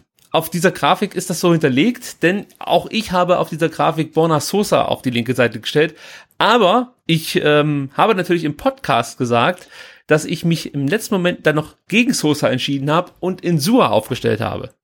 Ja, äh, also ihr könnt es gerne Dazu muss man nachhören. sagen, dass Ricky nicht nur den Podcast ähm, schneidet, sondern auch die Grafiken erstellt. Also insofern Man sieht's, glaub ich, auch. nehme ich das mal unter Vorbehalt hin. Also ich würde natürlich hier nicht im Tippspiel, das ich eh schon anführe, bescheißen, ist ja klar. das habe ich ja gar nicht nötig. Also, aber sei es drum. Dennoch habe ich acht von elf äh, Spielern richtig getippt. Sebastian, du hast es auf sieben von elf geschafft. Und ja, äh, ja also so langsam wäre mal der erste Sieg beim Startelf-Tipp fällig. Und jetzt bin ich mal gespannt, weil ich finde es diesmal schon relativ schwer, äh, wer dann ähm, ja aufgestellt wird von Tim Walter. Natürlich gibt's wieder ein paar Spieler, die noch angeschlagen sind. Silas haben wir gehört, äh, hat, glaube ich, nur individuell trainiert. Clement ist auch noch nicht ganz fit. Castro fällt noch aus. Also da gibt's ein paar Spieler, wo man ein Fragezeichen hinter machen muss. Ähm, aber lass uns erstmal mit dem Offensichtlichen beginnen. Im Tor, denke denk ich mal, steht äh, Gregor Kobel, da müssen wir nicht lange drüber Mhm. diskutieren. Und Stenzel als Rechtsverteidiger ist auch gesetzt. So. Genau, über die beiden haben wir auch kurz ähm, über die sozialen Medien diskutiert, ob die beiden irgendwie eine Kaufoption haben. Ja, genau. Also und sie haben beide keine Kaufoption. Also erstmal so gar nicht halt, ne? Richtig. Bei Kobel gibt es aber den Clou, dass der Spieler im Vertrag eine Kaufoption hat. Also sprich, nach diesem Jahr ja, hat Hoffenheim die Möglichkeit zu sagen, okay, du kommst zurück und bekommst bei uns den Nummer 1 Status, macht das Hoffenheim nicht, also äh, dann, dann greift diese Kaufoption, dann kann Kobel, wenn er einen Verein findet, der glaube ich viereinhalb Millionen hinlegt für ihn, sagen, ich wechsle jetzt zu diesem Verein. Ja, also Okay. Äh, das muss Mhm. natürlich dann nicht der VfB sein, also diese Kaufoption. Nee, aber ist ja eine Option auf jeden Genau. Fall. Ja. Also ähm, Hoffenheim hat nur die Möglichkeit, äh, äh, das zu verhindern, indem sie sagen, okay, du bist für uns ab der kommenden Saison die Nummer eins. Also sofern man das natürlich sagen kann, es kann ja immer sein, der Spieler verletzt sich oder äh, Ja, ja, klar, also aber- so, äh, aber es gibt im Vertrag von Kobel eine hinterlegte Option, dass er sagen kann, wenn das nicht der Fall ist, dann bringe ich euch einen Verein, der zahlt die viereinhalb Millionen und dann bin ich weg. Also da gibt es eine Möglichkeit für den VfB anzugreifen. So. Und äh, ja, mal gucken, wie das dann letzten Endes für Mhm. äh, Gregor Kobel und den äh, VfB Stuttgart enden wird. Und bei Stenzel gibt es eben gar keine Kaufoption, jedenfalls keine, die äh, ja dem Kicker bekannt ist. Ich habe ja da kurz mit George Mercedes hin und her geschrieben und ähm, ja, gibt halt aktuell ähm, nichts, was man weiß. Aber ich vermute einfach mal, dass wenn das weiter so geht, dass sich dann Sven Mislintat auf den Weg machen wird nach Freiburg und schon mal Verhandlungen führen wird. Ja, macht. ja, wäre wünschenswert, oder? Also ja, absolut, absolut. Ja. Also Stenzel ist gesetzt bei uns beiden. In Verteidigung, ähm, da würde ich jetzt bei mir auch nichts verändern. Da ist Bartstuber und Kempf auch safe. Absolut, ja. Ja. Und jetzt wird es interessant. Linksverteidiger. Insua ich, oder Sosa? Ich, ich, ich, sag immer Sosa, aber ähm, Tim Walter sagt äh, Insua. Ich sag äh, Sosa. Ich frag die Eva. Eva. Ja, wenn genau, du, Eva, Eva Ja, genau. Ja, pass auf, du musst jetzt gegen Eigner verteidigen. So musst du es sehen. Das heißt, Tempo ist nicht ganz Ja, ja. so wichtig, aber eine gewisse Robustheit solltest du schon mitbringen. Würde, wen würdest du jetzt aufstellen? Insua oder Sosa? Oh Gott, ey. Ich werde, glaube ich, hier gelyncht nach dieser Folge. Boah, ich glaube, ich würde Sosa sagen. So falsch. So. Insua ist die richtige Antwort, die, ich, die ich hier gebe. Ja, nee, also ich, ich, Was was bekomme ich, wenn ich richtig liege? Das ist die Frage. ein Aufkleber. Cool. genau. Wir hauen einen Aufkleber raus. Kann ich ja mal fragen, ob das gut kommt, wenn ich den im Block klebe. Ich glaube, dann habe ich auch Bestimmt, bestimmt. Also ein Vertikalpassaufkleber ist neutral genug, den kannst du ruhig im Block kleben. Ja. Ja. Also, äh, das Ding ist, warum lasse ich äh, Insua spielen und nicht Sosa? Das möchte ich nur ganz kurz erklären. Ja, Sosa sag. wurde ja eingewechselt und hatte da die Möglichkeit, ein bisschen mehr Tempo zu machen über seine Seite. Mhm. Er hat auch die Möglichkeit gehabt, äh, mehr einfach mehr, mehr, mehr Räume zu nutzen, so muss man sagen. Und er hat halt nicht einen Zweikampf gewonnen, ja, also er hat jeden Zweikampf verloren. Dazu hat er irgendwie die Unart seit dem Aue-Spiel, sich wirklich bei jeder kleinsten Berührung direkt fallen zu lassen. Und ich kann mir einfach nicht vorstellen, dass Tim Walter sowas honoriert. Also ich erwarte hier einfach das von stimmt, einem ja. Spieler wie, wie Sosa, dass er in diesem Moment, als er da eingewechselt wird, die Bielefelder waren auch schon, ich, ich will nicht sagen platt, aber sie waren halt einfach auch schon äh, etwas müder, weil sie halt einfach dann nur noch zu zehnt auf dem Platz standen. Da warte ich einfach mehr von Sosa. Da möchte ich einfach sehen, dass er jetzt hier uns allen zeigt, dass er der bessere Insua ist sozusagen. Ja, er hat ja noch nicht mal die üblichen Defensivaufgaben äh, verrichten müssen, bei denen er ja eh schon Schwächen hat. Ja, also von daher war das für mich eine ganz schwache Leistung von Sosa in Bielefeld und deswegen spielt Insua, der mit seiner Erfahrung und äh, ja auch seiner Robustheit für mich der geeignetere äh, Linksverteidiger ist in dem Fall gegen Eigner dann. So, dann Sechserposition. Sebastian, jetzt bin ich mal gespannt. Santi! Also du sagst Karasor raus. Santi auf die Sechs. Ja, ja, klar. Okay, also da gehe ich schon mal überhaupt nicht mit, weil ich, glaub, ne, ich glaube einfach nicht, dass Tim Walter Santiago Escasiba als Sechser einsetzen wird.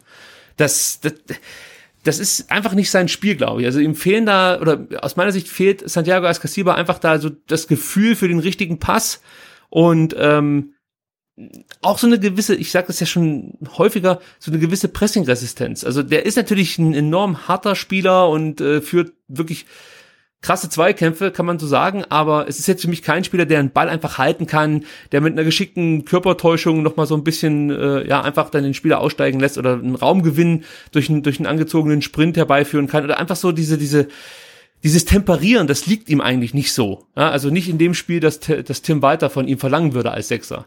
Von daher kommen für mich dann nur Karasor oder Mangala in Frage. Und ich fand. Ja, aber andererseits war ja auch Santi derjenige, der halt dann irgendwie äh, Mangala eingesetzt hat, ähm, ne, zur Chance, die er halt irgendwie dann stümperhaft vergeben hat und so weiter.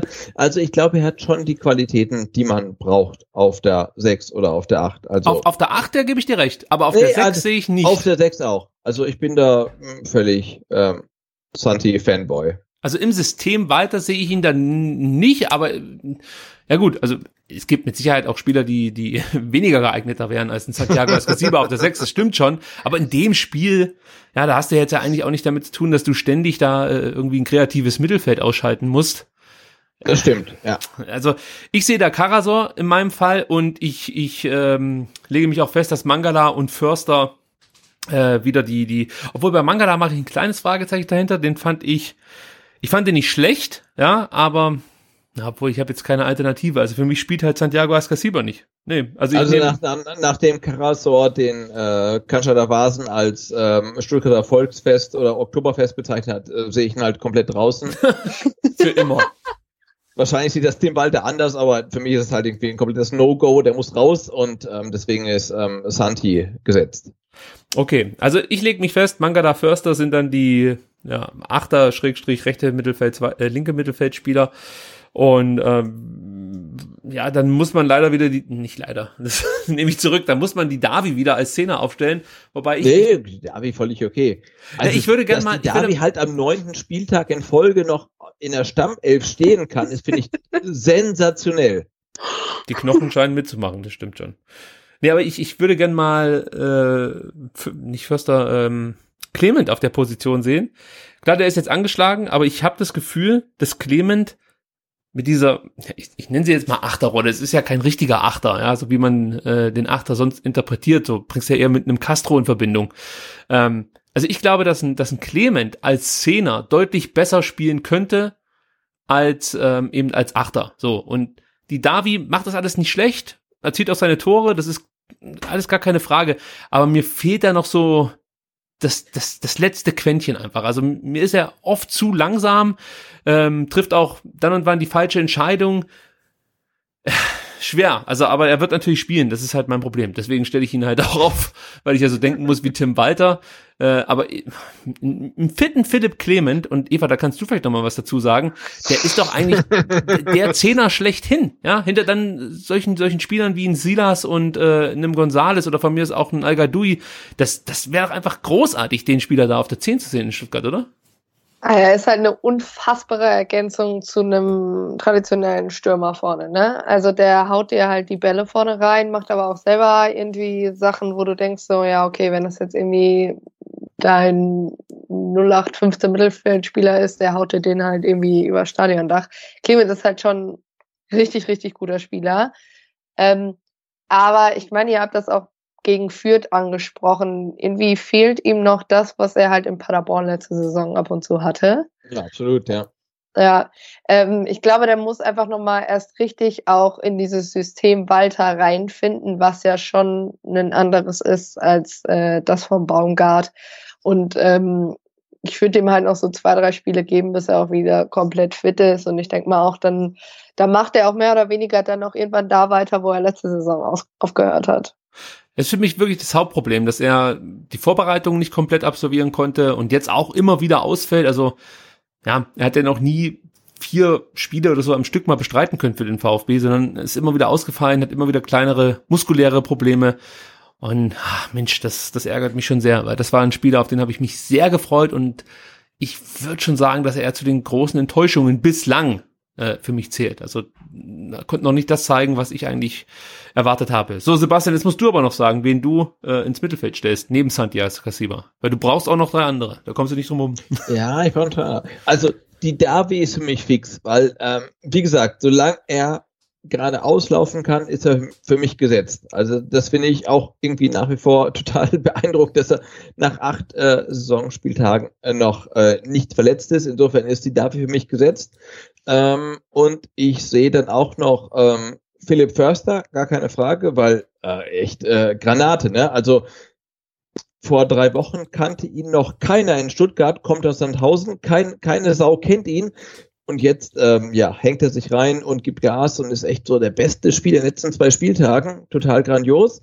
Ähm, und dann bleibt noch ein Mittelfeldplatz frei. Und ich glaube, dass Tim Walter Philipp Clement noch eine Chance gibt. Okay, wenn er fit ist, spielt er, sagst du? Ja. Ähm, ja, also hätte ich nichts dagegen. Hört sich gut an. Jetzt kommen wir zum Sturm.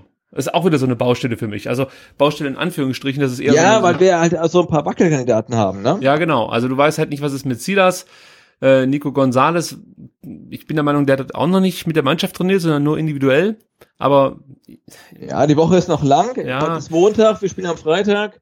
Ja, normal ähm, müsste es reichen. Er war ja, glaube ich, auch im Kader gegen Bielefeld. Also es kann jetzt nicht sein, dass er komplett kaputt ist. Also, genau. Also ich glaube, Gonzales ja, der läuft auf. Den stelle ich auch auf. Also Gonzales äh, würde ich auch in meinen Sturm packen. Und dann ist halt die Frage, wer ist jetzt der Stürmer neben Gonzales? Und ich sag, ähm, äh, wir machen einen Freak-Sturm, Gonzales und al -Gadoui. Ja, den habe ich auch. Ja! also alles, alles entscheidet sich im Mittelfeld. Nee, Quatsch, du hast noch äh, Sosa statt Insua. Also das wird spannend. Also hier könnte ich jetzt wirklich schon äh, richtig davonziehen. Oder du kommst mal endlich ran. Also mal gucken, wie das aussieht. Ja, ja, ja, ja, ja. okay. Aber also. was mich noch so aus der Außensicht interessieren würde, ähm, Eva, ähm, wir haben einen ähm, Stürmer wie Mario Gomez, der äh, kolportiert viereinhalb Millionen im Jahr verdient, verdient und der sitzt auf der Bank. Also ähm, was macht das mit euch in Bielefeld? Ich muss sagen, bei uns war das so ein bisschen, als der dann reinkam, kurz nach Klos Platzverweis, war das auch so, okay, Alles klar. Okay, ihr habt die Kohle, wir haben es verstanden. So, ihr könnt ja jetzt halt nicht eine Gomez auf den Platz schicken, wir schicken halt Stefan Seiger aus Feld. Ja? das ist halt schon so eine Sache. Ähm, ich, ich glaube halt, das Ding ist so ein bisschen, wenn du halt Al Gadoui drin hast, brauchst du halt nicht noch einen, der da vorne mit seiner Größe rumsteht. Eben, Das- ja. Aber halt das ist das Ding, wie kostet irgendwie, äh, den haben wir verpflichtet für, für, für 300.000 pro Jahr und äh, Mario Gomez äh, kostet halt pro Jahr kolportiert viereinhalb Millionen. Das heißt, der könnte elfmal Al Gadoui kaufen pro Jahr auf drei Jahre, ne? Also das ist irgendwie völlig abgefahren. Ja, also dafür was, klar, ich meine, er hat seinen Abseitstreffer da erzielt, aber er ist mir da schon ein bisschen lustlos vorne rumgelaufen zwischendurch. Klar, er stand da manchmal an den Orten, aber ich hatte das Gefühl, dass er gerade was Meta betrifft, nicht das macht, was Al Gadoui macht. Also Nee, irgendwie die Blickweise, die die beiden auf ein Spiel haben, ist komplett unterschiedlich. Und ich erwarte von einem Gomez, der, weiß ich nicht, irgendwie in der 68. reinkommt und jetzt noch 20 Minuten zu spielen hat. Und Al Gadoui, der seit eben 70 Minuten spielt und es auch ab und zu vielleicht nicht so einfach hatte, dass von dem schon ein bisschen mehr kommt. Ähm, weil ich glaube, alterstechnisch ist der Al Gadoui ist doch, glaube ich, auch schon Ende 20 oder Ja, ich glaube 29, ne? Ja. also ich meine, das ist jetzt auch nicht so, dass wir sagen, okay, wir haben jetzt einen Stürmertyp, der ist jetzt gerade erst, ne? Genau, knapp Das ist so- 20, der andere ist irgendwie Ende 30 oder so. Genau, der, der Ja. kann mal locker irgendwie seine 90 Minuten durchhalten, sondern da ist gar nicht so ein großer Unterschied und Gomez kennt halt die liegen viel mehr auswendig als einen Al Gadoui. Und da erwarte ich schon von diesem Typen, der halt eine Menge Kohle verdient, dass da mehr kommt. Wenn er in einem Überzahlspiel reinkommt, dann sollte der schon ein bisschen mehr machen, als ab und zu mal an der richtigen Stelle stehen. Er würde ich als Fan von ihm, nicht nur als Fan, aber auch als Trainer von ihm erwarten. Und dafür war das für mich echt enttäuschend, was von ihm kam. Er hat schon eine so pomadige Art und Weise Fußball zu spielen. Das wird ihm eigentlich auch immer wieder vorgeworfen von, von doch relativ großen Teilen der VfB-Fans. Das stimmt auch. Es ist halt einfach kein dynamischer Spieler, so wie er früher ähm, dann vielleicht so eine gewisse Kraft, Bulligkeit oder so ausgestrahlt hat. Das fehlt ihm auch so ein bisschen, habe ich das Gefühl. Vielleicht liegt es daran, dass die Innenverteidiger inzwischen auch andere Typen sind. Obwohl, na, eigentlich hast du früher auch richtige Kanten hinten drin gehabt. Nee, ich weiß nicht. Aber ihm fehlt einfach die Dynamik. Selbst in der zweiten Liga macht er für mich jetzt nicht den Unterschied aus, wenn er auf, auf, auf Platz aufläuft. Also, man hat schon das Gefühl, das ist jetzt wahrscheinlich seine Abschiedstournee. Also ich gehe auch schwer davon aus, dass Mario Gomez nach diesem Jahr seine Karriere beenden wird. Also das würde mich wirklich überraschen, wenn der nochmal ein Jahr in, in, im deutschen Fußball dranhängen würde. Also ich kann es mir nicht vorstellen, dass er innerhalb Deutschlands wechselt, dass irgendwas Verrücktes vielleicht nochmal äh, bei ihm stattfindet, weiß ich nicht, USA oder so, kann ich nicht ausschließen, aber ich glaube, in Stuttgart wird man den Vertrag nicht verlängern und äh, ich kann mir auch jetzt nicht vorstellen, dass irgendein anderer Verein bereit wäre, äh, ja, selbst zweieinhalb Millionen für Mario Gomez im Jahr zu bezahlen. Die Zeit ist Ja, einfach schon, schon, abgelaufen. schon schwierig. Ne? Also er macht irgendwie das vermeintliche Tor und dann wird es nicht gegeben oder wird überprüft und der steht daneben und ah, du hast da nicht irgendwie so den Eindruck, als ob er mit jeder Faser dafür brennt, dass dieser Treffer halt zählt. Ne? Er steht halt daneben und denkt, ja, dann lass es gelten und lass es nicht gelten, aber mir ist eigentlich auch egal. Also Ja, es gab auch ähm, eine schöne, ne, diese Gleichgültigkeit, das möchte ich ganz kurz aufgreifen. Es gibt ja auch äh, eine interessante Geschichte, dass Mario Gomez einer der Spieler war, die jetzt, sag ich mal, mit dem Abstieg schneller zurechtkamen als Ja, manch ja, ja, anderer. gut. Ich möchte es mal so stehen lassen, ja. Also, das war jetzt Ja. niemand, der in der Kabine saß und da in Tränen ausgebrochen ist. Also es scheint irgendwie auch so eine Distanz äh, zwischen ähm, oder eine emotionale Distanz zum Spiel allgemein zu bestehen zwischen Gomez und äh, ja, dem Fußball an sich. Vielleicht hat er einfach schon zu viel erlebt. Ich meine, der hat ja alles wirklich schon mitgemacht. Champions League Sieger, der äh, war, glaube ich, äh, war er nicht damals auch dabei beim Europameisterschaftsfinale. Ich verfolge die Nationalmannschaft nicht, von daher keine Ahnung. ich ich glaube aber zu dem Zeitpunkt äh, war er Nationalspieler, deswegen müsste er dabei gewesen sein. Ähm, ja, und natürlich mit den Bayern alles gewonnen, mit dem VfB eine Überraschungsmeisterschaft. Also äh, vielleicht ist er auch einfach durch mit dem ganzen Thema inzwischen und äh, Ja, kann sich da nicht mehr klar. richtig begeistern oder so. Was denn mit Torjägerkanone in der zweiten Liga? Das wär's doch mal. Ja, ich glaube, daran hat er äh, gegen Hannover noch geglaubt, denn äh, da ist er nämlich, glaube ich, auch über zehn Kilometer gelaufen. Äh, Mhm. Durfte er ja beginnen. Und ähm, war er dann verletzt? Ich glaube, dann hat er sich verletzt, genau, dann hat er so eine muskuläre Verletzung gehabt, richtig, so war's. Und Mhm. Äh, dann hat er wahrscheinlich die Torjägerkanone ja, für sich abgeschrieben, und hat ja. gesagt, ne, das brauche ich auch nicht mehr durchziehen hier. nee, keine Ahnung, aber das mich stört es auch so ein bisschen, weil ich habe irgendwo ein bisschen darauf gehofft, dass Gomez hier nochmal ein richtig geiles Zweitliga-Jahr hinlegt. So ähnlich wie Terodde, sage ich jetzt mal. Also einfach die komplette Liga zusammenschießt und am Ende, äh, weiß ich nicht, über 20 Tore für den VfB erzielt. Und danach sieht's halt Stand jetzt nicht aus, ja. Kann sich natürlich immer noch dahin entwickeln, aber es würde mich schwer wundern. Und es ist ja auch bezeichnend, dass dieser ehemalige absolute Top-Stürmer inzwischen hinter Al-Gadoui, Silas Ja, Wamangituka genau, ja. und äh, äh, Nico Gonzalez, der fast schon verspottet wurde nach der letzten Saison, nur noch Stürmer Nummer vier beim VfB ist, wenn ich jetzt richtig gezählt habe, ja. Moment mal. Silas, äh, Nico, Al-Gadoui, Ja, Stürmer Louis Nummer vier. Thomas, ja, keine Frage, ja. Nicht, Da, darf ich auch mal eine Frage stellen? So, Ja, ne? also selbstverständlich. ich mal, ähm, was mit Massimo? Also ich fand, der hat schon Gutes noch mal ein bisschen Power ins Spiel gebracht, als er reinkam. Ich fand, der hatte, also jetzt, er ist natürlich auch Ex-Bielefelder, tat mir ja tatsächlich echt ein bisschen leid, weil er letzte Saison verdammt viel verletzt war. Ähm, und gerade Sabine hätte ihm wahrscheinlich, glaube ich, ein, zwei Mal noch mehr, ein bisschen mehr die Chance gegeben. Hat ja auch ein Tor gegen Darmstadt erzielt. Ähm, ich habe das Gefühl, er ist manchmal, er ist immer noch ein bisschen übermütig in manchen Situationen, aber ist das nicht zum Beispiel gegen wen etwas, was gerade wenn die müde sind, so 60., 70. Minute nicht von Vorteil sein könnte? Also, also das Ding ist, dass man Massimo in Stuttgart jetzt aktuell versucht, zum Rechtsverteidiger umzuschulen. Das Ui. ist der mittelfristige Plan von Tim Walter. Er hat gesagt, der, der Junge hat einfach einen unheimlichen Speed. Ähm, der hat auch einen großen Kampfgeist und eine solide Zweikampfführung. Deswegen versucht man ihn zum Rechtsverteidiger umzuschulen.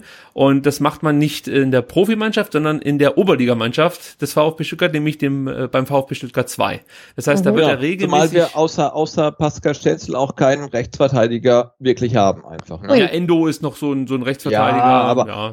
Mit Endo geholt und hatte halt noch null Minuten in der Profimannschaft. Also ja, den hast du bislang nicht gebraucht. Aber Genau. so, die Idee ist halt einfach, äh, Massimo als Rechtsverteidiger irgendwann mal einsetzen zu können.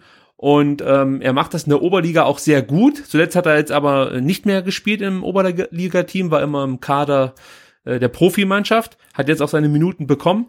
Und also ich habe ihn in der Oberliga gesehen, das ist natürlich dann schwer zu vergleichen mit der zweiten Liga, aber ich würde halt schon sagen, dass es echt ein geiler Spieler ist. Also gerade das Tempo, was er mitbringt, aber auch die Robustheit, das, das siehst du ihm ja gar nicht an. Das ist ja schon Nee, nee, nee. ein schmächtiger Typ, aber der kann sich da schon gut durchsetzen. Wie gesagt, es ist Oberliga gewesen, aber trotzdem erkennst du ja, ähm, ja, scheut er jetzt den Zweikampf oder ist er da bereit, äh, wirklich dann ja auch hinzugehen, wo es weh tut, wie man so schön sagt. Also das, das sieht schon alles ganz ordentlich aus und ich würde mich auch freuen, wenn der mal länger als vier Minuten auf dem Platz stehen kann. Also äh, bislang hat er die Chance nicht bekommen, aber ich gebe dir schon recht, gegen Wien Wiesbaden wäre das eine Option, aber er hat es natürlich enorm schwer mit äh, ja, Mittelfeldspielern wie Mangala, Förster, Didavi, Clement, ähm, Castro, die alle vor sich, ja, also es wird einfach schwer und an Stenzel ist momentan kein Vorbeikommen.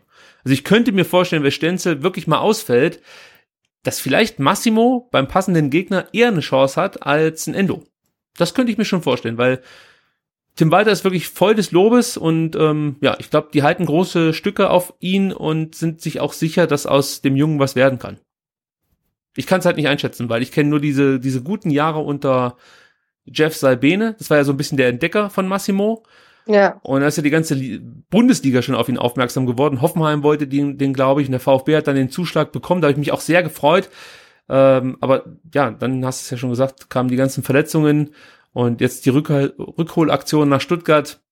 Da habe ich mich auch so ein bisschen gefragt, Mensch, äh, macht das so viel Sinn, den jetzt zu holen? Hat er überhaupt eine Chance, auf Einsatzzeiten zu kommen? Hm, Dann dachte ich noch, die verleihen den vielleicht ja, es ist eine schwierige Situation für ihn. Also ich hoffe, dass er Möglichkeiten bekommt, sein Können unter Beweis zu stellen. Ansonsten ist es halt echt schwierig für einen jungen Spieler, der nicht spielt. Ja, kann er so viel Talent haben, wie er will, aber er wird sich halt nicht so richtig weiterentwickeln, wenn er nicht die Minuten bekommt.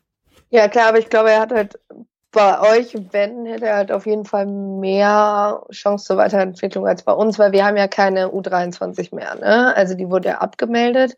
Das heißt, wir haben erst wieder die U19, die aber halt ja in der A, nee, Junioren-Bundesliga spielt oder so Mhm. und auch ganz okay spielt.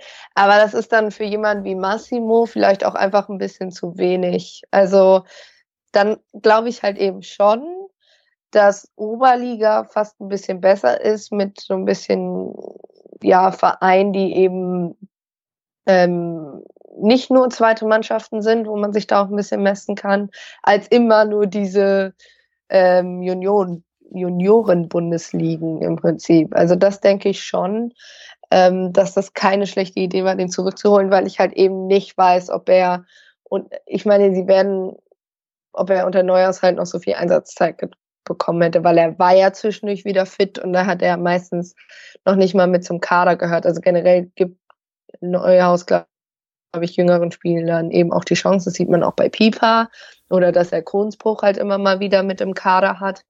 Aber ich glaube, dass er halt jetzt nicht die Art von Weiterentwicklung in Bielefeld bekommen hätte.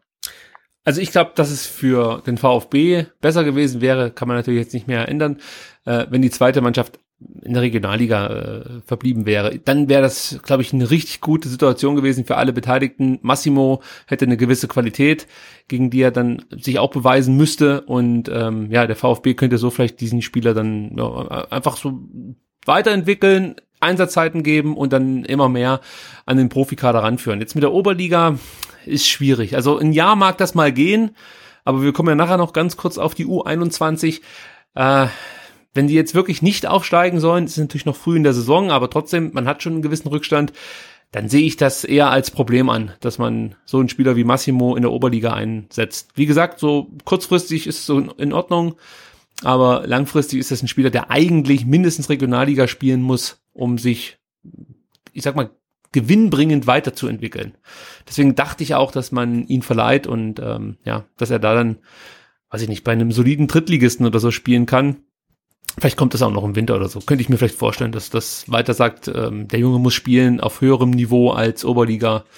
Äh, lass uns den nochmal verleihen. Weil das Problem war natürlich, wie du sagst, in Bielefeld hat man halt einfach nicht die Möglichkeiten gehabt, ihn regelmäßig einzusetzen. Und da macht natürlich wenig Sinn, ihn da auf dem Trainingsplatz, ich sag mal, versauern zu lassen. Ja, und äh, dann steckt man ihn hier lieber in die Oberliga. Und es ist ja auch cool vom Spieler, dass er das mitmacht. Ja, da hatten wir hier in Stuttgart auch schon andere Spieler, die gesagt haben, nee, die zweite Mannschaft spiele ich nicht. Und äh, Mhm. er ist ja bereit. Ja. Ja. ja. Also er ist ja bereit, das anzunehmen, er ist bereit für Veränderungen. Auch das ist ein Zeichen vom Spieler. Der Trainer sagt, äh, ja, du bist für mich ein Rechtsverteidiger und er zieht es halt mit und äh, oder zieht da mit und, und versucht sich in diese Richtung zu entwickeln. Also das scheint ein echt guter Junge zu sein. Also ich, ich habe Bock auf den und ich hoffe, er bekommt halt seine Möglichkeiten hier in Stuttgart. Ja. Gut, ähm, ich würde sagen, das Thema die Davi und ähm, das Interview mit der Stuttgarter Zeitung, das lassen wir jetzt mal aus. Ich kann es auch kurz zusammenfassen. Die Davi äh, ist, ist also super glücklich hier beim VfB und äh, findet die Fans gut, kritisiert sich selber dann auch gerne mal und ähm, auch die Mannschaft. Also Ja, voll gut. Also, eigentlich sind das genau die Worte, die du hören möchtest von einem Spieler. Also der, der redet nicht alles schön, ganz im Gegenteil. Er sagt auch, es fehlt so ein bisschen, ja, der letzte Punch und man lässt zu häufig nach und denkt, es werden auch mit 80 Prozent die Spiele gewonnen und erst wenn es dann wirklich eben ein Gegentor gibt oder wenn es halt enorm knapp ist, dann ist die Mannschaft wieder bereit, noch eine Schippe draufzulegen. Also das war sehr selbstkritisch, das Interview. Empfehle ich jedem, das Ganze mal durchzulesen. Ähm, aber wir brauchen, glaube ich, jetzt nicht detailliert darauf eingehen. Äh, auf eine andere Geschichte möchte ich aber noch detailliert darauf eingehen. Und zwar auf die Entscheidung ähm, zum Thema Vorstandsvorsitz, die laut Stuttgarter Nachrichten Mitte Oktober bis Ende Oktober fallen soll. Und mein Favorit scheint inzwischen auch der Favorit des VfB Stuttgart zu sein. mein geliebter Bernd Häusler, ich muss es schon so sagen, also ich bin großer Freund von Bernd Häusler inzwischen geworden. Ich gucke mir immer noch Videos von ihm an, also fast schon wie so ein YouTube-Groupie gucke ich mir alte Bernhard Häusler-Videos an und äh, sitze dann immer mit so mit so Herzchenaugen vor meinem Laptop und denke mir so, ach, es wäre so schön, wenn der hierher kommen könnte. Ja, also wie gesagt, die Stuttgarter Nachrichten ähm, wollen erfahren haben, dass Bernhard Häusler der Favorit ist äh, beim VfB auf den Posten des Vorstandsvorsitzenden.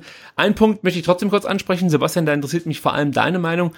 Wie es aussieht, wird der Vorstandsvorsitzende vor dem neuen Präsidenten benannt. Ja, das ist ja schon eher ein Problem, würde ich sagen. Also ich finde schon wichtig, dass der neue Präsident und der Vorstandsvorsitzende die müssen nicht einer Meinung sein, aber die müssen zumindest mal, mal das gleiche Ziel vor Augen haben. Ja? Also es macht für mich wenig Sinn, einen Vorstandsvorsitzenden zu installieren, der äh, als Ziel, weiß ich nicht, in drei Jahren äh, die Champions League sieht und auf der anderen Seite auf der anderen Seite dann einen Präsidenten zu haben, der äh, ja mit so Sätzen wie oder der Demut vorausschickt und ähm, ja irgendwie eine langfristige Arbeit mit dem Trainer und eben einen langsamen Aufbau. Auch wenn natürlich ein Präsident, das weiß ich schon, jetzt wenig mit der Fußball AG an sich zu tun hat, aber trotzdem sind es zwei Repräsentanten im weitesten Sinne des Vereins und sind eigentlich so die zwei äh, mächtigsten Männer im, im, im Club. Ich finde, da sollte schon eine gewisse Einigkeit und äh, auch Verbundenheit vorhanden sein. Äh, ja und nein. Aber wenn man bedenkt, dass der ähm, Präsident des VfB Stuttgart 1893 e.V auch gleichzeitig der ähm, Vorsitzende des Aufsichtsrats des VfB 1893, äh, der 1893 AG ist, ähm, dann weiß ich nicht, ob halt ähm, der Präsident und der Vorstandsvorsitzende so die besten Kumpels sein müssen, ne? Weil der Wir müssen nicht, den, müssen nicht. Nein, müssen nicht. Aber der eine muss den anderen beaufsichtigen. Ähm, und deswegen sehe ich persönlich auch nicht so unbedingt, dass die beiden einer Meinung sein müssen, weil der eine muss den anderen irgendwie beaufsichtigen. Ähm, ja, und wenn der eine andere Ansichten hat als der andere, ja gut, dann muss man halt drüber diskutieren. Insofern sehe ich diese ganze Diskussion, muss jetzt der Präsident zuerst, muss der Vorstandsvorsitzende zuerst, die, die sehe ich nicht ganz so streng. Also ähm, die beiden müssen schon so ein gepflegtes Konkurrenzverhalten miteinander pflegen, weil ähm, der eine beaufsichtigt den anderen. Ähm, die müssen sich in, in meiner Wahrnehmung nicht unbedingt eins sein. Also die können auch schon mal anderer Meinung sein, ähm, gar keine Frage. Und ich fände es eher sogar kritisch, wenn jetzt irgendwie die zwei besten Kumpels diese beiden Posten übernehmen würden, weil das fände ich dann irgendwie wieder nicht so gut. Also ich fände da schon so ein bisschen, so ein bisschen Diskrepanz, fände ich gar nicht schlecht. Ja, gegen die habe ich auch nichts. Also, dass da zwei Kumpels äh, beide Posten innehaben müssen, das sehe ich auch absolut ein, dass das überhaupt keinen Sinn macht, da gebe ich dir absolut recht.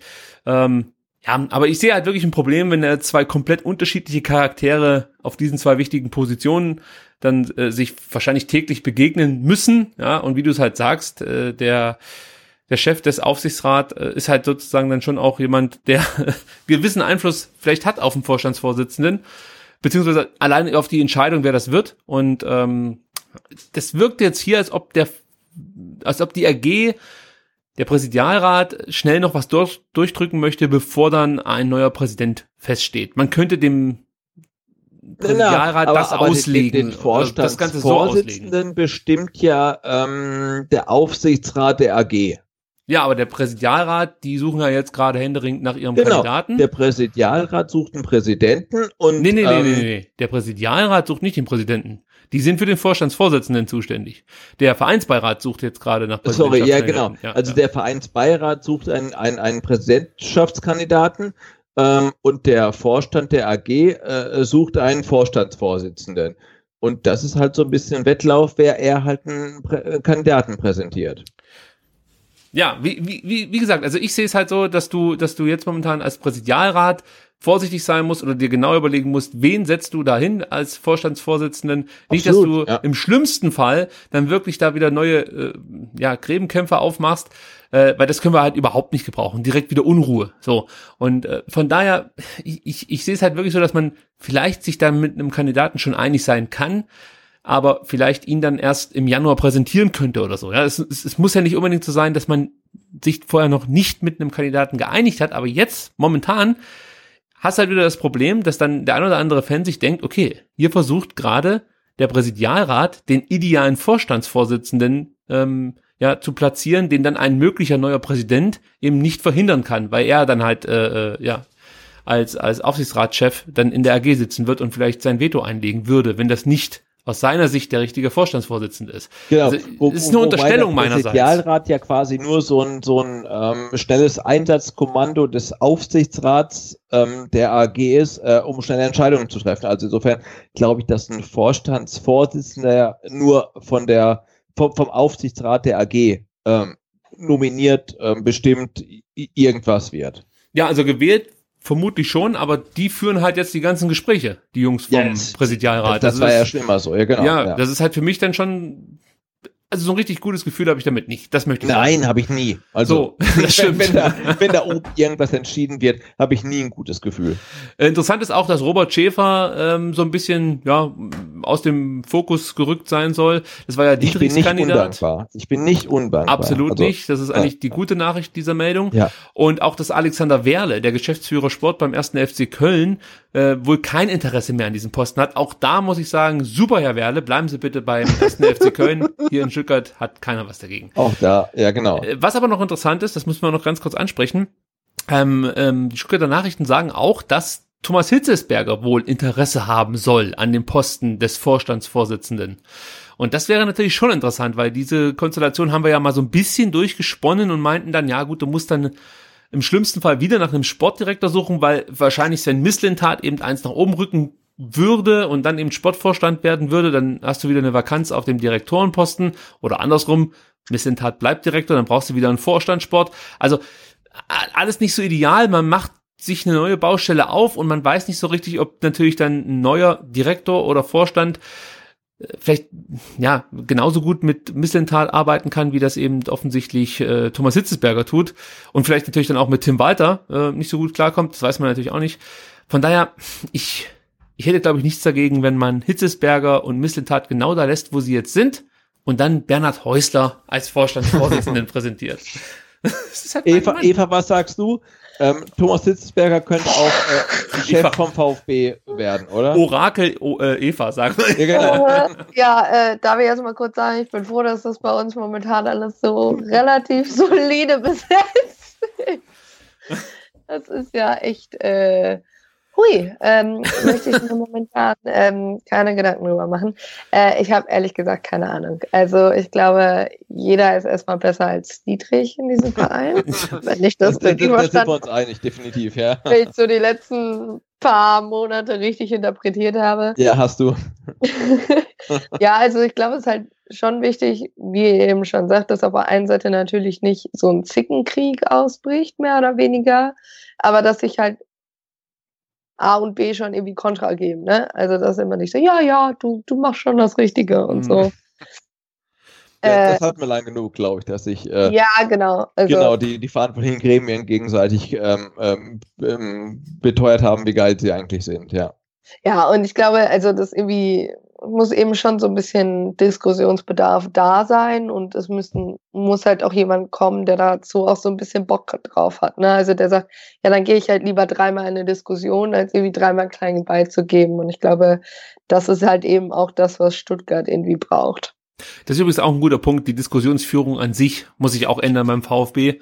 Also hat man auch das Gefühl, wenn irgendjemand, der ein Thema äh, auf der Agenda hat, das nicht durchbringen kann, dass der nächste Schritt dann direkt die Öffentlichkeit ist. Das ist so immer ein Aha. bisschen das, was in den letzten Jahren eigentlich hier beim VfB passiert ist. Plötzlich äh, dringen Dinge an die Öffentlichkeit, die eigentlich nie öffentlich werden sollen oder sollten. Und äh, auch da muss es halt einfach eine andere Diskussionskultur innerhalb der oder zwischen den verschiedenen Gremien geben. Also auch das ist, glaube ich, wichtig. Äh, und auch da muss man natürlich aufpassen, welchen Vorstandsvorsitzenden äh, man sich dann letzten Endes ins Haus holt.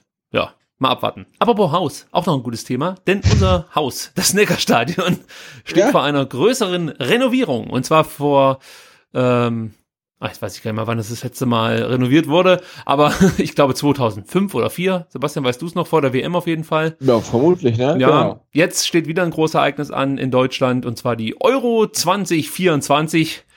Ähm, ja, kannst kaum abwarten. In Absolute wie viel? Euphorie. 128 verschiedenen Ländern. Das wird total geil. ich weiß Genauso wie die aktuelle Leichtathletik-WM in Doha. Das wird super gut, ja. Ich freue mich total. Auf jeden Fall soll das Neckarstadion äh, ja renoviert werden. Umgebaut wird das äh, Stadion Untergeschoss der Haupttribüne und die Pressetribüne, die ja auch wirklich, äh, ja, Sebastian, du kannst davon ein Lied singen, äh, in einem eher, ja, sag mal, schwierigen Zustand ist. So möchte ich es mal sagen.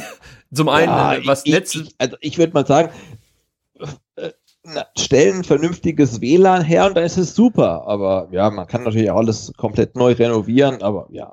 Wenn du die Kohle hast, dann hau sie auf den Kopf. Das ist auch mein ja, Lebensmotto. Komm, du hast die Kohle. Ja, Sparen bringt nichts mach mehr. Halt, mach halt neu, klar. Mach neu.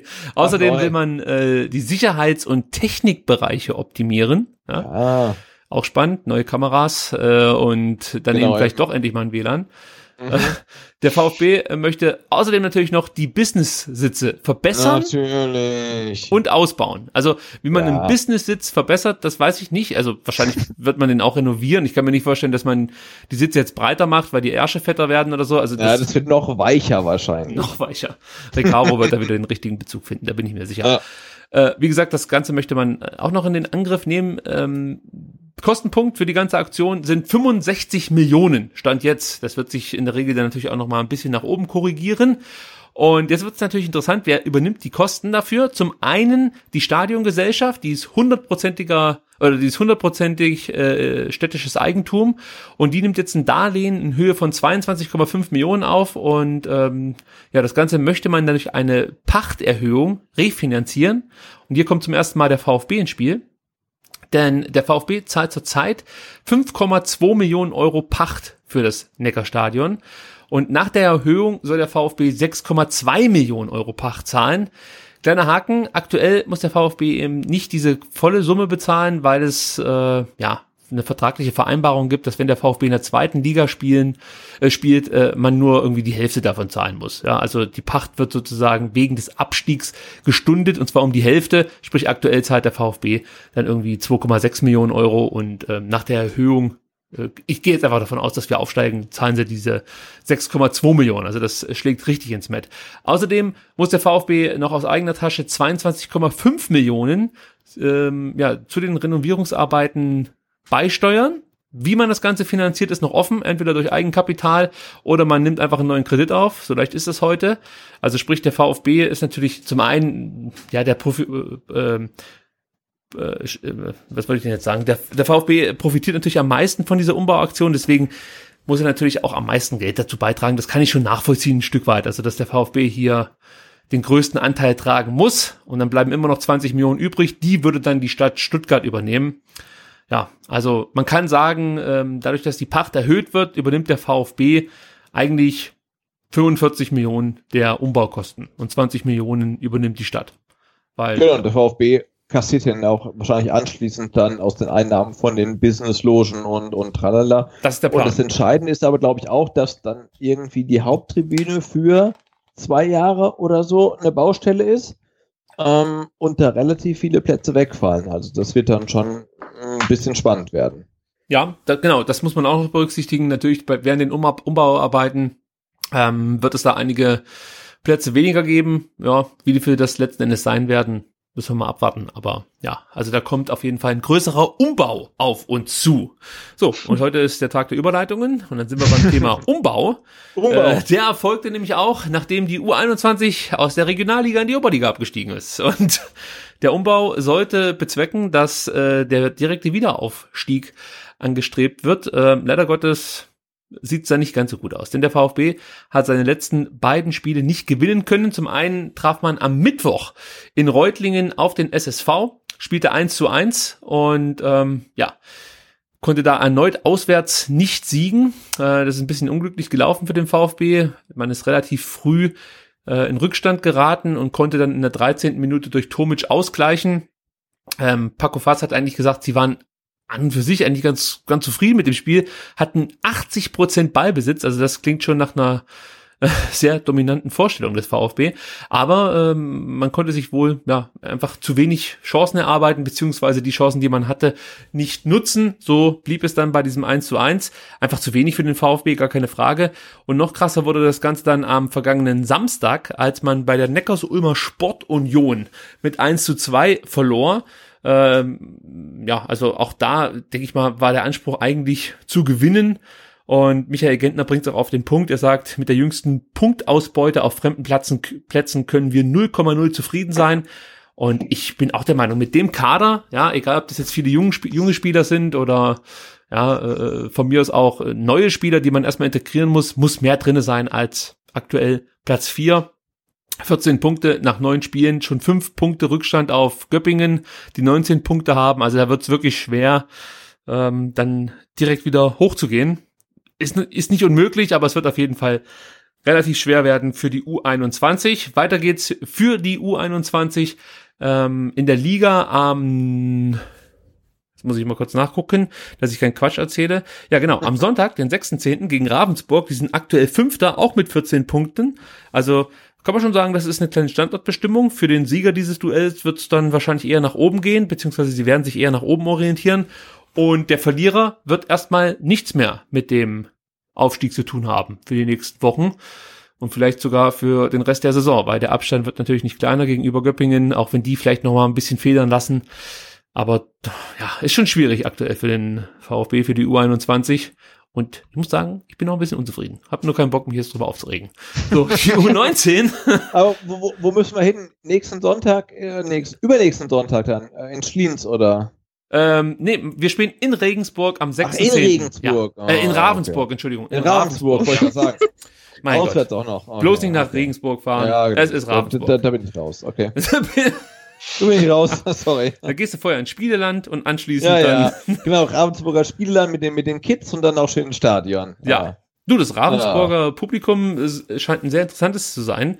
Ähm, da konnte ich auch einen Podcast hören, da war der Trainer der Ravensburger zu Gast und der hat mir da, oder der hat da im Podcast ein paar schöne Anekdoten erzählt über das Publikum in Ravensburg. Also es scheint eine Reise wert zu sein. Gut. Okay, ich, ich, ich, ich denke mal drüber nach. Äh, Kommen wir zu U19, da gab es das Spitzenduell gegen den FC Bayern München am vergangenen Wochenende. Das ging leider relativ hoch verloren. 1 zu 4 ja, hieß es am Oh. Ende. Das war schon heftig. Ähm, und der VfB ist aktuell auf Platz 3 mit 14 Punkten nach sieben Spiele. Gleich auf mit den Bayern. Mainz ist erster mit 15 Punkten. Und für den VfB geht's jetzt am 5.10. am Samstag im DFB Juniorenvereinspokal in Leipzig weiter. Ihr erinnert euch vielleicht, Leipzig war der Finalgegner. Ähm, gegen, die, gegen die haben wir den ähm, Juniorenpokal ja in der abgelaufenen Saison gewonnen.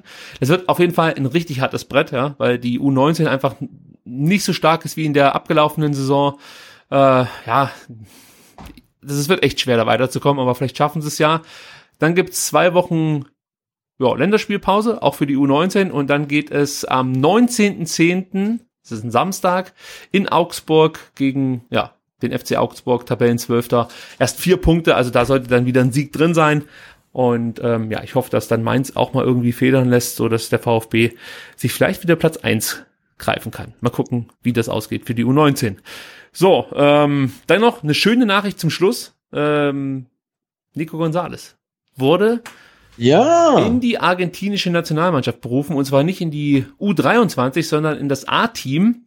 Äh, Hintergrund ist natürlich so ein Stück weit das anstehende Länderspiel gegen Deutschland am 9.10. Ich glaube, in Dortmund findet das Ganze statt.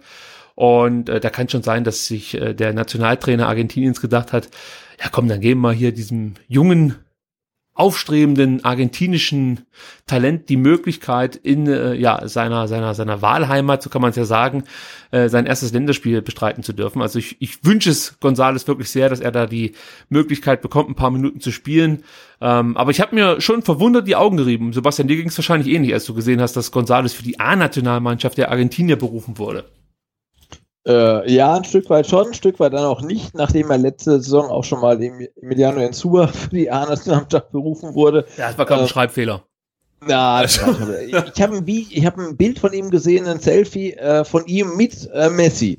Ähm, und äh, ja, also ich meine, ein Stück weit hat er, hat er es ja auch verdient, aber ja, wenn man so langfristig zurückblickt auf die letzte Saison und auch, auch gerade so die ähm, Relegationsspiele, wo er uns ja dann irgendwie den Klassenhalt ah, schon ein Stück weit gekostet hat durch sein im Abseits rumstehen bei dem Freistoß von Didavi und so, ist es schon ein bisschen verwunderlich. Ähm, ja, aber ich freue mich trotzdem total für ihn. Also ähm, unser äh, nächster Messi irgendwie vielleicht. Ja, wir drücken ihm die Daumen. Also wir hoffen natürlich nur das Beste für Nico Gonzalez. Abschließend nochmal der Hinweis, äh, Dennis braucht weiterhin unsere Hilfe.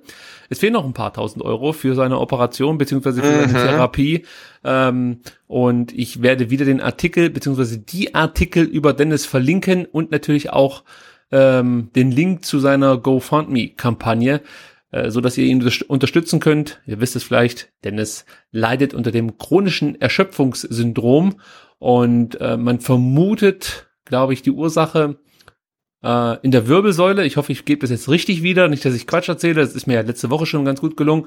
Ähm, am besten schaut ihr euch, wie gesagt, mal das Video an, das es in einem Artikel äh, gibt und ähm, lest euch den anderen komplett durch. Dann wisst ihr genau, was das Problem ist aktuell. Aber wir halten fest, wenn ihr irgendwie ein paar Euro übrig habt, dann unterstützt Dennis ähm, und sorgt dafür, ja, dass er auch wieder ein bisschen Hoffnung hat, dass es für ihn weitergeht. So, dann, ich würde auch noch mal ganz kurz sagen, sorry. Nein, äh, ich habe auch schon gespendet. Ich denke mal, das ist irgendwie, dann ist es vielleicht mal ein Bier beim nächsten Spiel weniger. Ich glaube, jeder von uns hat einen Fünfer oder zumindest mal einen Fünfer oder Zehner übrig. Ich glaube, wenn ganz Fußball Deutschland spenden würde, dann hätte man das Geld sehr, sehr schnell zusammen. Sehe ich auch so. Ja, also, vielen, vielen Dank. Also ja, das, genau das ist es ja. Ne? Also entweder spenden halt mal alle Fans irgendwie einen Fünfer oder irgendein äh, Profi, der ganz, ganz viel Kohle verdient, spendet mal ein Monatsgehalt. Ähm, aber das ist es ja einfach. Ne? Und dann kriegt man die Kohle auch zusammen. Also das finde ich ganz, ganz großartig, dass wir irgendwie äh, ja alle zusammenstehen. Ich hätte es ja gut gefunden, wenn man so eine Aktion gebracht hätte, weiß ich nicht, für jede gelbe Karte oder so, die der VfB bekommt, mhm. äh, spendet der Verein irgendwie 1000 Euro an Dennis oder so. Das wäre halt. Mhm, und dann, dann, hätte Timo Gerarer mal ein bisschen, bisschen, äh, wie heißt das so, Ent, Entgelt zahlen müssen. Ne? nee, aber irgendwie so, wie so, weißt du, so mit, mit, mit dem Verein halt irgendwie verknüpfen. Die haben ja die Aktion auch schon aufgenommen und haben darauf reagiert. Äh, es ist halt, äh, ich sag mal, in diesem Business sind halt 110.000 Euro gar nichts. Ja, da lachen sich die Leute halt kaputt. Ja, also wenn du überlegst, dass ein Trainer, ein Tim Walter von Kiel für eine Million losgeeist wird, da weißt du halt, okay, das, das spielt halt überhaupt keine Rolle mehr, die Kohle. So. Und da ist halt ein Junge, der, äh, ja, man muss schon sagen, äh, sich da an dem Strohhalm festhält, ja, dass diese Therapie für ihn was bringt und dass er gesund wird und ja, er kämpft da um jeden Cent. Also das ist halt, das ist halt schon irgendwie, ja, wenn du auf der einen Seite über Bundesliga-Fußball sprichst und dann solche Zahlen hörst, fast schon absurd. Aber es geht natürlich nicht nur Dennis so, es geht ganz, ganz vielen Menschen so. Ähm, ja, aber ja, also wie gesagt, helft Dennis, wenn ihr die Möglichkeit habt. So. Eva, liebe Eva, ich möchte mich bei dir recht herzlich ja, für die Zeit bedanken, die du dir heute genommen hast. Es war äh, wie mal, wieder mal eine sehr lange Ausgabe, aber es hat mit dir auch unglaublich viel Spaß gemacht, muss ich sagen. Ich war froh, dass wir endlich mal eine Frau hier im Podcast begrüßen durften. genau, wir haben die 72. Ausgabe ähm, SDR VfB und ich glaube, du bist echt die erste weibliche Stimme im kompletten Podcast, oder? Also ja, ich habe jedenfalls ja? keine andere gehört. Also, ja. Ich müsste jetzt noch mal alle Folgen nachhören, total aber ich gut. glaube. Also freut mich total. Mir hat es auch sehr, sehr viel Spaß gemacht. Äh, ich habe mich sehr gefreut, dass ich auch was dazu beitragen konnte. Und es war ja im Endeffekt auch eine keine äh, sehr, sehr enttäuschende Niederlage. Wir haben ja unsere, unsere Lehren draus gezogen, hoffentlich so. alle. Und äh, es hat sehr viel Spaß gemacht mit euch beiden und äh, ich bedanke mich recht herzlich. Sehr gerne. Und ihr könnt Eva auf Twitter natürlich auch mal besuchen. At Lotti Bohle ist da der Twitter-Handle. Schaut vorbei. Und natürlich hört den zweite Bundesliga-Podcast. Auch den gibt's auf Twitter. At zwei Bundesliga-Pod ist da der Twitter-Account. Und am besten geht ihr natürlich jetzt direkt in den Podcatcher eurer Wahl und sucht da nach zweite Bundesliga-Podcast. Wirklich ein sehr empfehlenswerter Podcast. Ähm, ansonsten bleibt mir eigentlich nur noch übrig, mich bei dir zu bedanken, lieber Sebastian, dass du dir Zeit genommen hast. Dich findet man auch überraschenderweise im Netz und zwar unter @butze auf Twitter und der @vertikalpass auch auf Twitter. Und ähm, dann gibt's natürlich noch die hervorragenden Blogbeiträge äh, auf vertikalpass.de und den letzten Blogbeitrag und zwar äh, war das der zum Sieg auf der Alm. Den hast du verfasst und den habe ich auch ja. wieder mit Genuss mir durchgelesen. Ich glaube, gestern Abend ging er online. Also äh, schaut vorbei, Vertikalpass. Genau, und die ganzen VfB-Fans haben geschrieben, wie kannst du nur schreiben, dass das glücklich und vielleicht auch unverdient war und das war total überlegen und äh, ich glaube, da dann schon meine ostwestfälische ähm, Herkunft irgendwie durchgeschlagen. Aber also ich fand den Sieg ähm, nicht unverdient, aber ich fand ihn halt total glücklich, weil wenn du es nicht schaffst, in 90 Minuten ähm, ein Tor zu erzielen und auch in 30 Minuten in Überzahl es nicht schafft, ein Tor zu erzielen, dann ist der Sieg halt einfach ähm, glücklich. Er war nicht unverdient, aber ich fand ihn nach wie vor glücklich und ähm, da stehe ich auch zu. So, für alle, die Sebastian kritisiert haben. So. ich gebe ich geb euch jetzt noch mal Futter. Ja. 68 zu 32 Prozent Ballbesitz für den VfB Stuttgart. die meisten Pässe geschlagen, die bessere Passquote, die meisten Zweikämpfe oder die mehr Zweikämpfe gewonnen, mehr Kilometer abgespult, häufiger aufs Tor geschossen, äh, mehr Flanken geschlagen. Nur eine, aber es reicht ja unterm Strich. Gut, ich lasse es dabei. Äh, mich findet Das man mit auf dem Schützer musst du noch aber mal glücklich. Bitte? Es ist richtig schön, solche Statistiken zu hören, um in, ins Bett zu gehen. So, hey, ihr wart irgendwie so echt unterlegen am Freitag. Ich, ich, ich wollte jetzt einfach nur noch mal den Leuten, die Sebastian kritisiert haben, hier einfach auch ein bisschen Mut zu sprechen. Nein, Quatsch. Also, ich bedanke mich bei euch und äh, freue mich auf die nächste Ausgabe dann am kommenden Montag. Und bis dann dann. Ciao. Bis dann. Ciao, ciao.